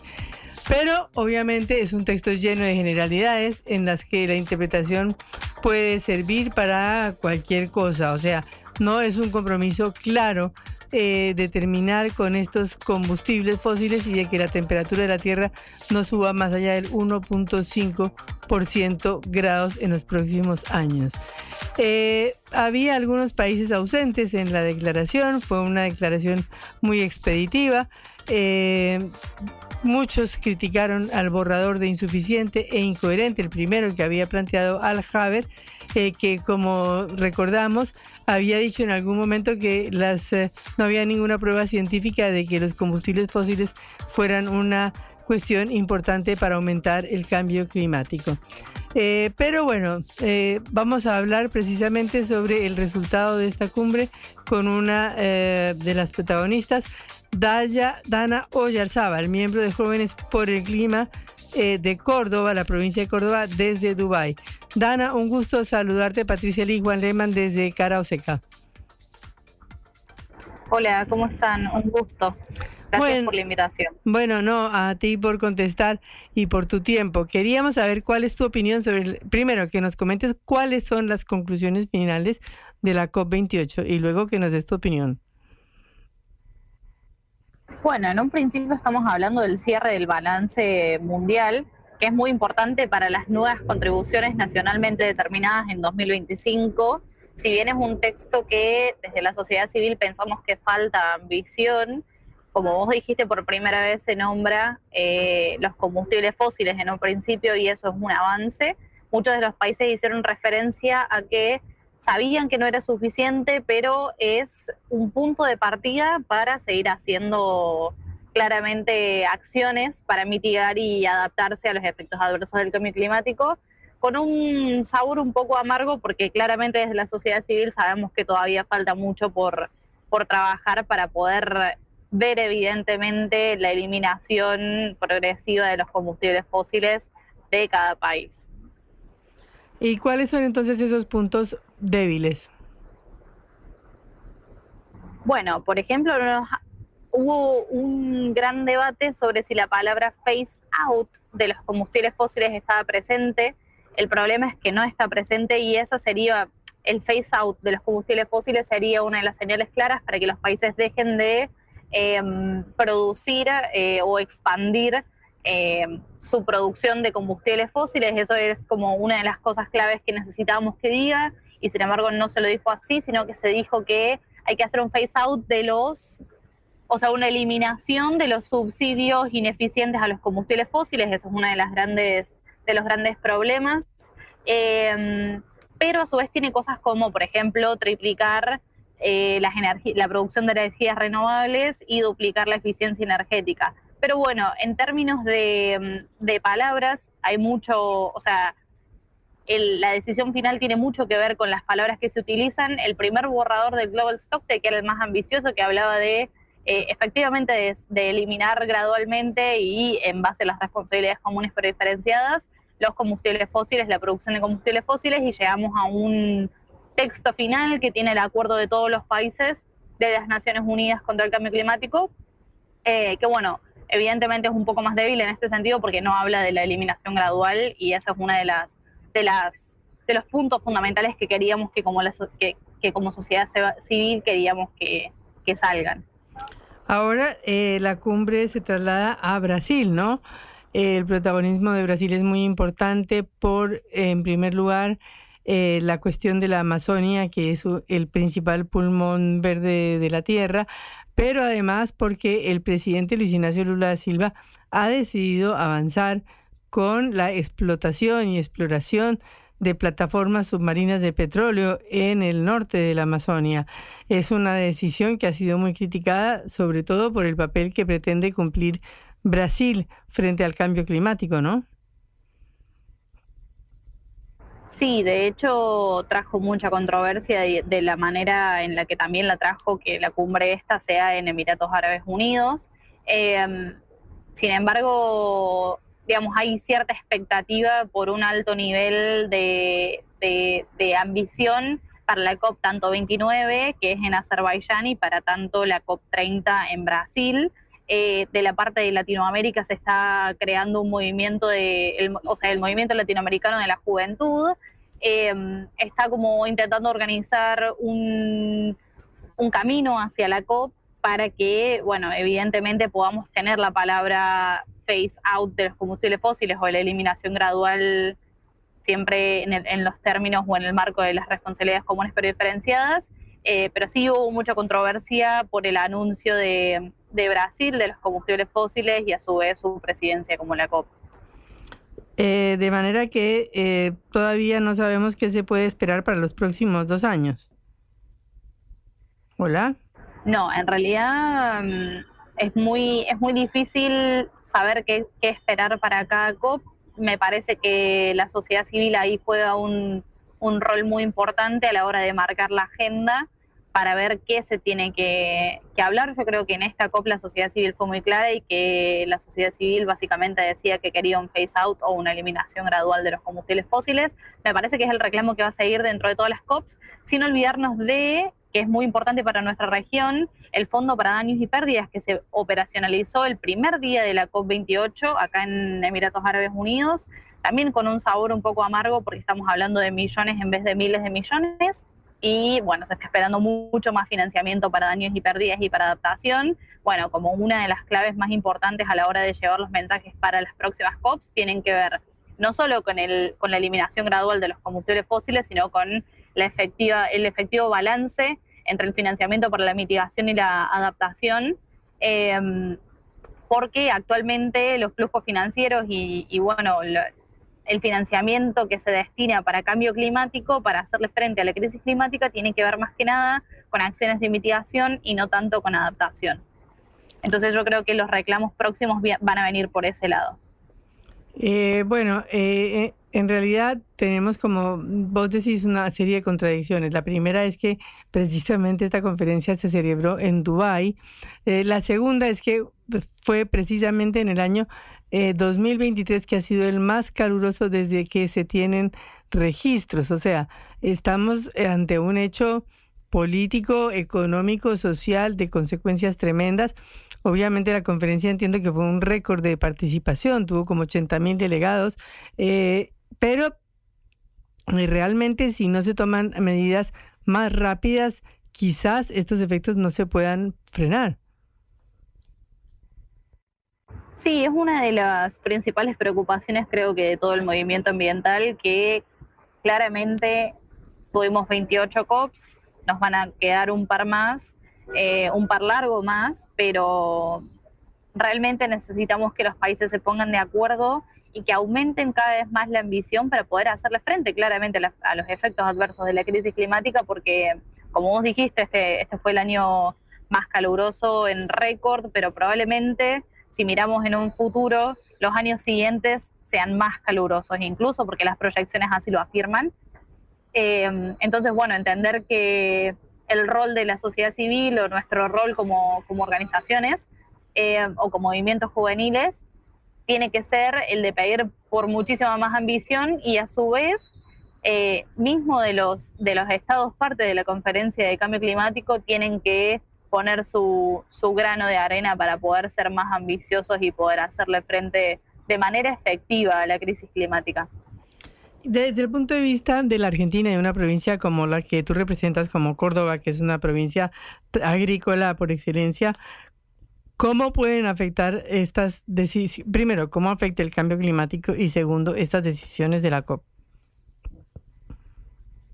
Bueno, yo creo que más que nada pensando en Argentina y, y bueno, en Córdoba, como me decías vos, nosotros somos una provincia agrícola. Ya estuvimos viviendo los, ya estuvimos viviendo la crisis climática con una sequía muy grande este año, eh, donde las proyecciones claramente no fueron buenas. Entonces, bueno, primero el, cambio climático afecta claramente, haciendo que, que sean más fuertes o sí, más severas las, las, las sequías y a su vez los incendios, que cada vez tengamos menos bosque nativo y menos espacios verdes.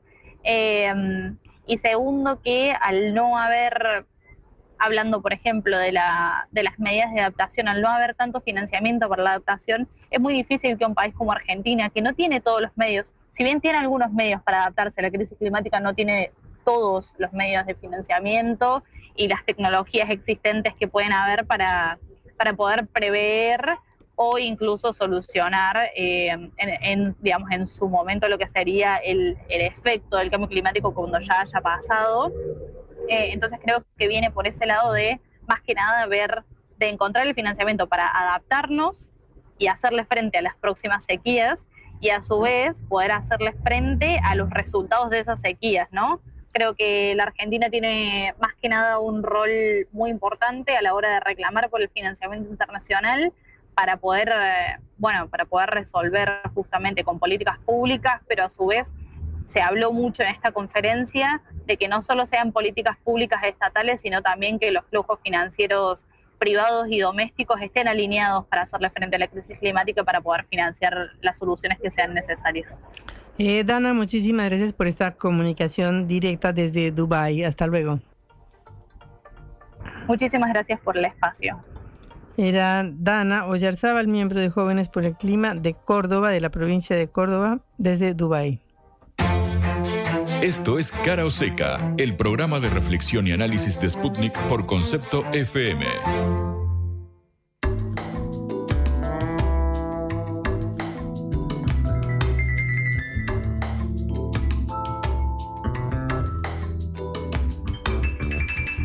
Nuevas designaciones en el Estado. Exactamente, Patrick. Eh, memorizate este nombre, Silvestre Sibori. ¿Quién es Silvestre Sibori? Bueno, es el eh, flamante interventor de la Agencia Federal de Inteligencia, la AFI, la ex CIDE, para quienes son un poco más eh, grandes. Bueno, Los finalmente. espías. Los espías, ex- exactamente, la agencia de eh, inteligencia. Bueno, finalmente será intervenida, eh, o sea, será prorrogada su intervención, porque recordemos que Alberto Fernández así lo había dispuesto originariamente con eh, Cristina eh, Camaño, luego con Agustín Rossi para ese cargo. Bueno, lo cierto es que ahora Sibori, Silvestre Sibori, que es un abogado joven, fue funcionario durante el gobierno de eh, Mauricio Macri, bueno, tendrá vía libre, tendrá habilitado la, facultad de incrementar el uso de los fondos reservados de la Agencia Federal de Inteligencia. Es un nombre nombrado por Nicolás eh, Pose, el jefe de eh, gabinete, que pareciera ser uno de los hombres más fuertes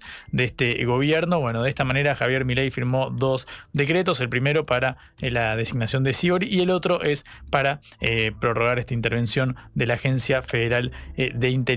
Lo curioso es que eh, Javier eh, Milei había destacado el notorio retroceso institucional que suponía la intervención eh, originariamente, pero bueno, de cualquier modo procede con esta medida que de nuevo es eh, igual a la que había dispuesto Alberto Fernández durante su gobierno. Y el tema es que ahora la intervención es superior, que recordamos que el Frente de Todos había dispuesto una intervención de seis meses, de 180 días, se sujeta a una prórroga. Bueno, acá directamente es eh, por eh, dos años. Bueno, finalmente Sibori entonces tendrá la posibilidad de eh, modificar o aprobar un nuevo régimen de administración de fondos reservados. ¿Recordás, Patri, que cuando asumió Alberto Fernández allá por 2019 hablaba de los sótanos de la democracia, es decir, el vínculo entre los espías y el Poder Judicial, sobre todo el Poder Judicial en el fuero federal? Eh, sobre todo que, bueno, obviamente las, las causas de las más sensibles que tiene la,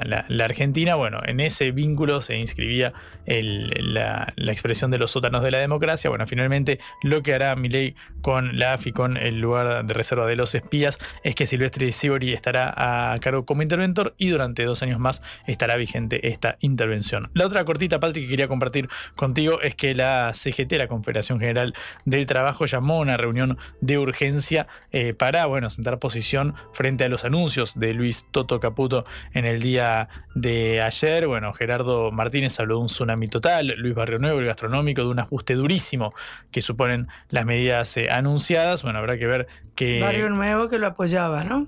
Luis Barrio Nuevo, que originariamente se mostró junto a Eduardo Guado de Pedro, el anterior ministro del Interior, que lucía como uno de los candidatos hasta que finalmente se llevó a la fórmula de unidad de Sergio Massa. Luego de aquel momento pasó a las filas de Javier Milei en las eh, primarias. Luego, antes de las generales, le abandonó a Milei, mejor dicho, después de que, de que casi que quedara con la misma cantidad de votos. Y luego, de cara al balotaje, volvió con Milei. Pareciera polifacético eh, la, la- la sinuosa trayectoria de Luis Barrio Nuevo. Bueno, lo cierto es que estamos esperando la reacción gremial desde, eh, bueno, obviamente la Confederación General del Trabajo, es decir, eh, la, la confederación más representativa, al menos para los asalariados formales. Bueno, veremos qué determinación se dicta y recordamos, Patrick, que hoy a las eh, 4 de la tarde saldrá el número de la inflación de noviembre, que ya va a ser alta, va a ser de 12, 13, 14 puntos, Mm, pero ya, ya claro, cualquier cosa ya pero eh, parece casi normal. puede quedar eh, vieja si la comparamos con lo que pueda suceder en diciembre, sobre Sí. todo a partir de los eh, indicadores de ciertos eh, bienes que vienen registrando eh, subas considerables. Ya citamos el caso de la carne de cerca del 40%, pero también de otros eh, rubros dentro de la canasta básica. Cara o seca. En el foco.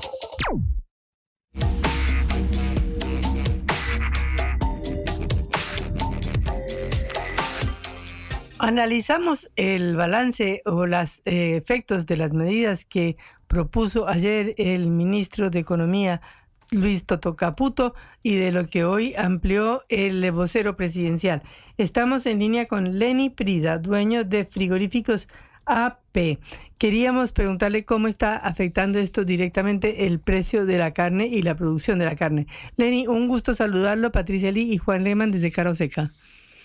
Hola, buenos días Patricia, buenos días Juan, ¿cómo están? Eh, la verdad, acá, eh, la turbulencia de lo que es la carne estos últimos días, estas últimas semanas, hay mucha especulación, eh, hay, hay muchos factores que están afectando lo que es el precio hoy de la carne en un momento tan crítico para todas las familias argentinas como es diciembre. Claro. ¿Y cómo ha sido el aumento del precio de la carne en el último mes? Y mira, en el último mes yo te puedo decir que hay un aumento que está rozando entre el 70% y el 80%. Una barbaridad. es una barbaridad. Vos tenías una milanesa de naranjas para la semana pasada más o menos en 4.500 pesos, 5.000 pesos, y ya hoy la tenés en 8.200. Una locura. O sea, las cosas más básicas que consume una familia argentina, como una milanesa. Las cosas básicas de- del argentino en, en todos los días en la mesa. Entonces, el argentino empezó a volcarse de vuelta al cerdo, de vuelta al pollo, que han tenido el cerdo aumentos consecutivos menores, pero en las últimas ocho semanas el cerdo aumentó todos los días, un poquito. ¿Cuánto aumentó en total, digamos? Tienes un... Y el cerdo, ponele que las últimas dos listas que me pasaron, de las últimas dos semanas ya aumentó un 30 en dos semanas. No. Se viene más o menos con un consecutivo de un 70% en las últimas ocho semanas, se podría decir tranquilamente. Una locura. ¿Y cómo está afectando esto el consumo? Ustedes que lo ven como eh, proveedores. Mira, eh, lo que es el abastecimiento hay poco y lo bueno sale caro. Entonces, la verdad, lo que es eh, Frigorífico AP, acá en la Avenida Libertador, que tiene 346 en Moreno, apuntamos a no bajar la calidad, la gente viene, pregunta el precio, no le conviene, capaz va a otras carnicerías de la zona, la verdad hay mucha competitividad y hay muchos tipos de calidades, y la gente vuelve porque se da cuenta de lo que hay en otros lados y prefiere pagar un poquito más, pero comprar una vez sola. Claro. Lenny, ¿cómo estás? Eh, buenas tardes, Juan Leman te saluda. Em, ¿Cómo ves el, el capítulo del consumo de carne? Recordamos que, bueno, antes de que, de que sobreviniera la devaluación y, y demás medidas, digo la devaluación originaria, la de, la de agosto, eh, ya el consumo de carne venía en niveles eh, eh, va, considerablemente bajos. Quiero preguntarte cómo ves la evolución de este rubro. Mira, lo que es el consumo de carne en Argentina de los últimos 20 años ha bajado cada vez más. Si bien eh, fiestas como el Día de la Madre, Navidad, el Año Nuevo, la gente se reúne, se junta, pone un poquito de plata cada uno y consume, pero todos los años nos damos cuenta que está consumiendo menos. Eh, pero no le queda otra, porque salir a comer a un restaurante, hoy estamos hablando, no sé, 80 mil pesos un plato, y capaz hoy con 80 mil pesos tenés la cena de Navidad con bebida, postre y todo para, no sé, una familia de 10 personas. Entonces, o, o de 8, ponele, para ser bueno, 80 mil, 90 mil pesos, lo que sería hoy un plato en cualquier restaurante de la Argentina para el- ese día de las fiestas. Nosotros apostamos a que se va a laburar, esperemos que sí, porque esperamos todos eh, estos días para, para poder hacer la diferencia de, en cantidad de ventas, no en ganancia. Esto es lo que nos da a nosotros una estabilidad durante el año. Entonces todos los comerciantes, ya sea de cualquier rubro, tanto bebida, carne, alimento, eh, esperan las fiestas para poder hacer alguna diferencia que no se pueda hacer en el año. Mm. ¿En- ¿Veías cierto eh, atraso en el precio? ¿Hay algún- ¿Hay algo que te parecía que había que corregir? Porque simplemente este, este sablazo, eh, casi es un aumento, bueno, se viene aumentando, vos lo sabés mejor que nadie, más de 50% en las últimas eh, semanas. Eh, ¿Había algo por corregir ahí o es simplemente directo una, una- un perjuicio al bolsillo? No, a ver, hay, hay mucha especulación, hay muchas medidas como fueron las retenciones al, al campo, los cuales te está dando que no tenés vos eh, tanta oferta, tenés mucha demanda y tenés poca oferta. El productor que engordaba o criaba 200 animales empezó a criar y engordar 100. Eh, después lo que pasó, el tema de que se empezaron a exportar todo, entonces al exportar las vacas no quedaron madres para que nazcan los terneros. Entonces son un montón de medidas en los últimos tiempos que hoy estamos viendo lo que fueron la- las consecuencias de eso. Bueno, muchísimas... Hola, hola, hola. Sí. ¿Me estás escuchando? Sí. Ah, bueno, muchísimas gracias por esta comunicación y seguiremos conectados para ver qué pasa con este producto esencial para la mesa de los argentinos como es la carne. Perfecto. Hasta luego. Lenny Prida, dueño de frigoríficos AP, sobre el impresionante aumento del precio de la carne, este producto esencial de la dieta argentina. Cara o en Concepto FM 95.5.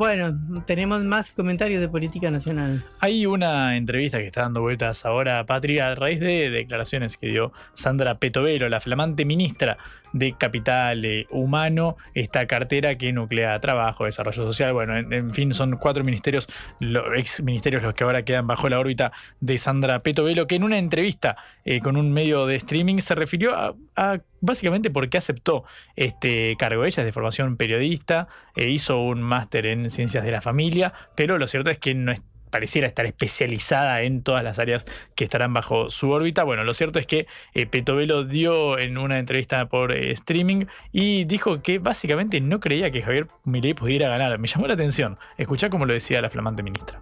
Javier me, me dijo si, si quería trabajar en un posible futuro Ministerio de Desarrollo Social. Eh, me dice, ¿por qué no le ponemos al Ministerio, ¿te gusta Capital Humano? Le dije, me encanta Capital Humano porque a mí también me gusta Gary Becker.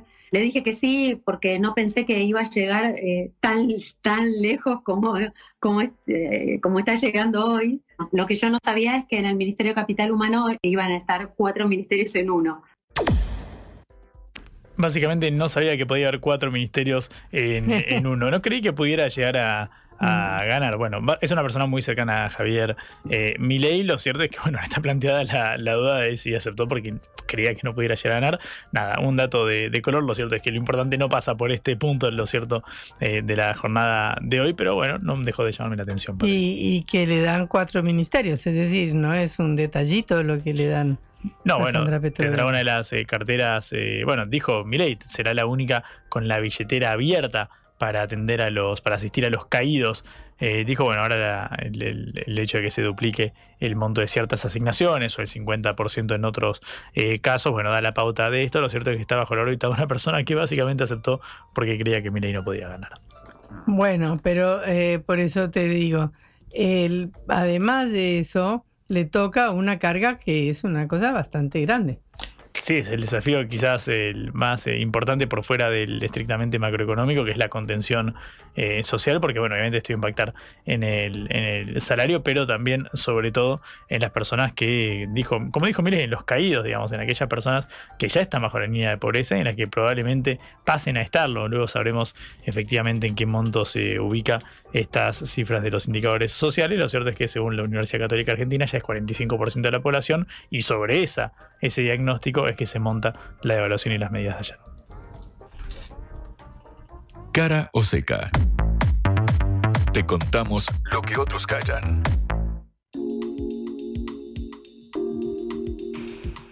Eh, antes de terminar, tenemos que decir que el dólar oficial y el dólar blue, que es el que importa porque es el único que se puede comprar, cotiza a 1.150 para la venta. Es decir, si uno quiere comprar dólar blue, tiene que comprarlo. Ahora dice 1.130. Eh, en todo caso, ya subió 150, 100, 130, 150 pesos desde que se eh, analizaron, se informaron las medidas que iba a tomar este gobierno. Esto para saber eh, cuáles son las consecuencias inmediatas, directas de eh, lo que va a suceder con el gobierno. me quedé con el comentario de Petovelo, Sandra Viviana Petovelo, porque le van a tocar los ministerios de Educación, Cultura, Trabajo, Mujer y Desarrollo Social.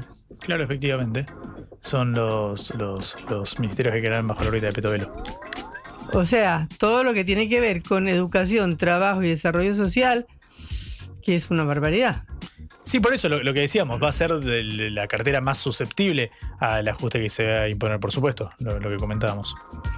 Bueno, eh, para cerrar una última noticia y ya nos despedimos, en el Reino Unido, eh, Rishi Sunak, el primer ministro, ha logrado que se apruebe un proyecto de ley en la Cámara eh, de representantes, la Cámara de los Comunes, la Cámara Baja, para deportar a Ruanda a los inmigrantes que llegaron ilegalmente al Reino Unido.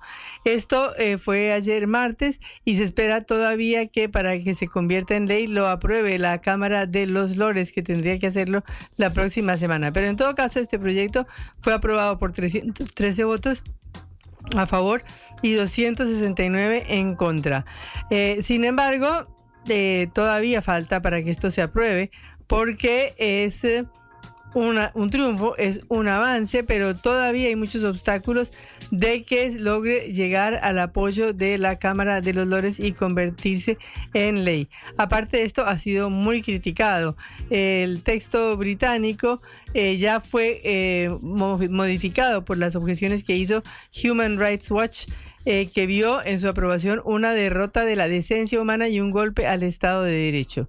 Esto se había anunciado desde abril de 2022 y nunca se había llevado a la práctica, pero en todo caso, eh, Sunak, que ha hecho de la lucha contra la inmigración ilegal una prioridad, eh, presentó este como la ley más dura adoptada en esta materia hasta el momento. El texto que define a Ruanda como un tercer país seguro impide el ingreso de los migrantes a los países de origen y propone no aplicar ciertas disposiciones de la ley británica de derechos humanos a los desalojos para limitar recursos legales.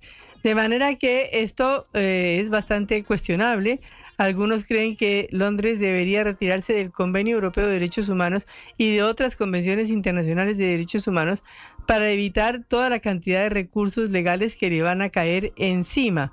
De manera que estamos ante una situación bastante, eh, bueno, un éxito del gobierno de Rishi Sunak, pero también una situación que todavía no tiene claro cómo va a terminar. Llegamos al final de nuestro programa. Eh, les recordamos que nos pueden escuchar otra vez por sputniknews.lat. Como siempre, este programa que lo hicimos con Johnny Valderrey y Celeste Vázquez en la operación, Augusto Macías en la producción del envío, Patricia Lee comandando, llevando a cabo los hilos de este programa. Y Juan Lehmann acompañando. Hasta luego. Que descansen. Vamos a hablar clarito. La guerra contra las drogas ha fracasado. Se ha producido un genocidio en mi continente. Tenemos nosotros que plantar una sola voz, sola voz y que América Latina, el Caribe le diga a los Estados Unidos de Norteamérica, no más golpismo. Y se aplica lo que decía Tolstoy. La vida está llena de tropezones y de fracasos, pero es hermosa. Cara seca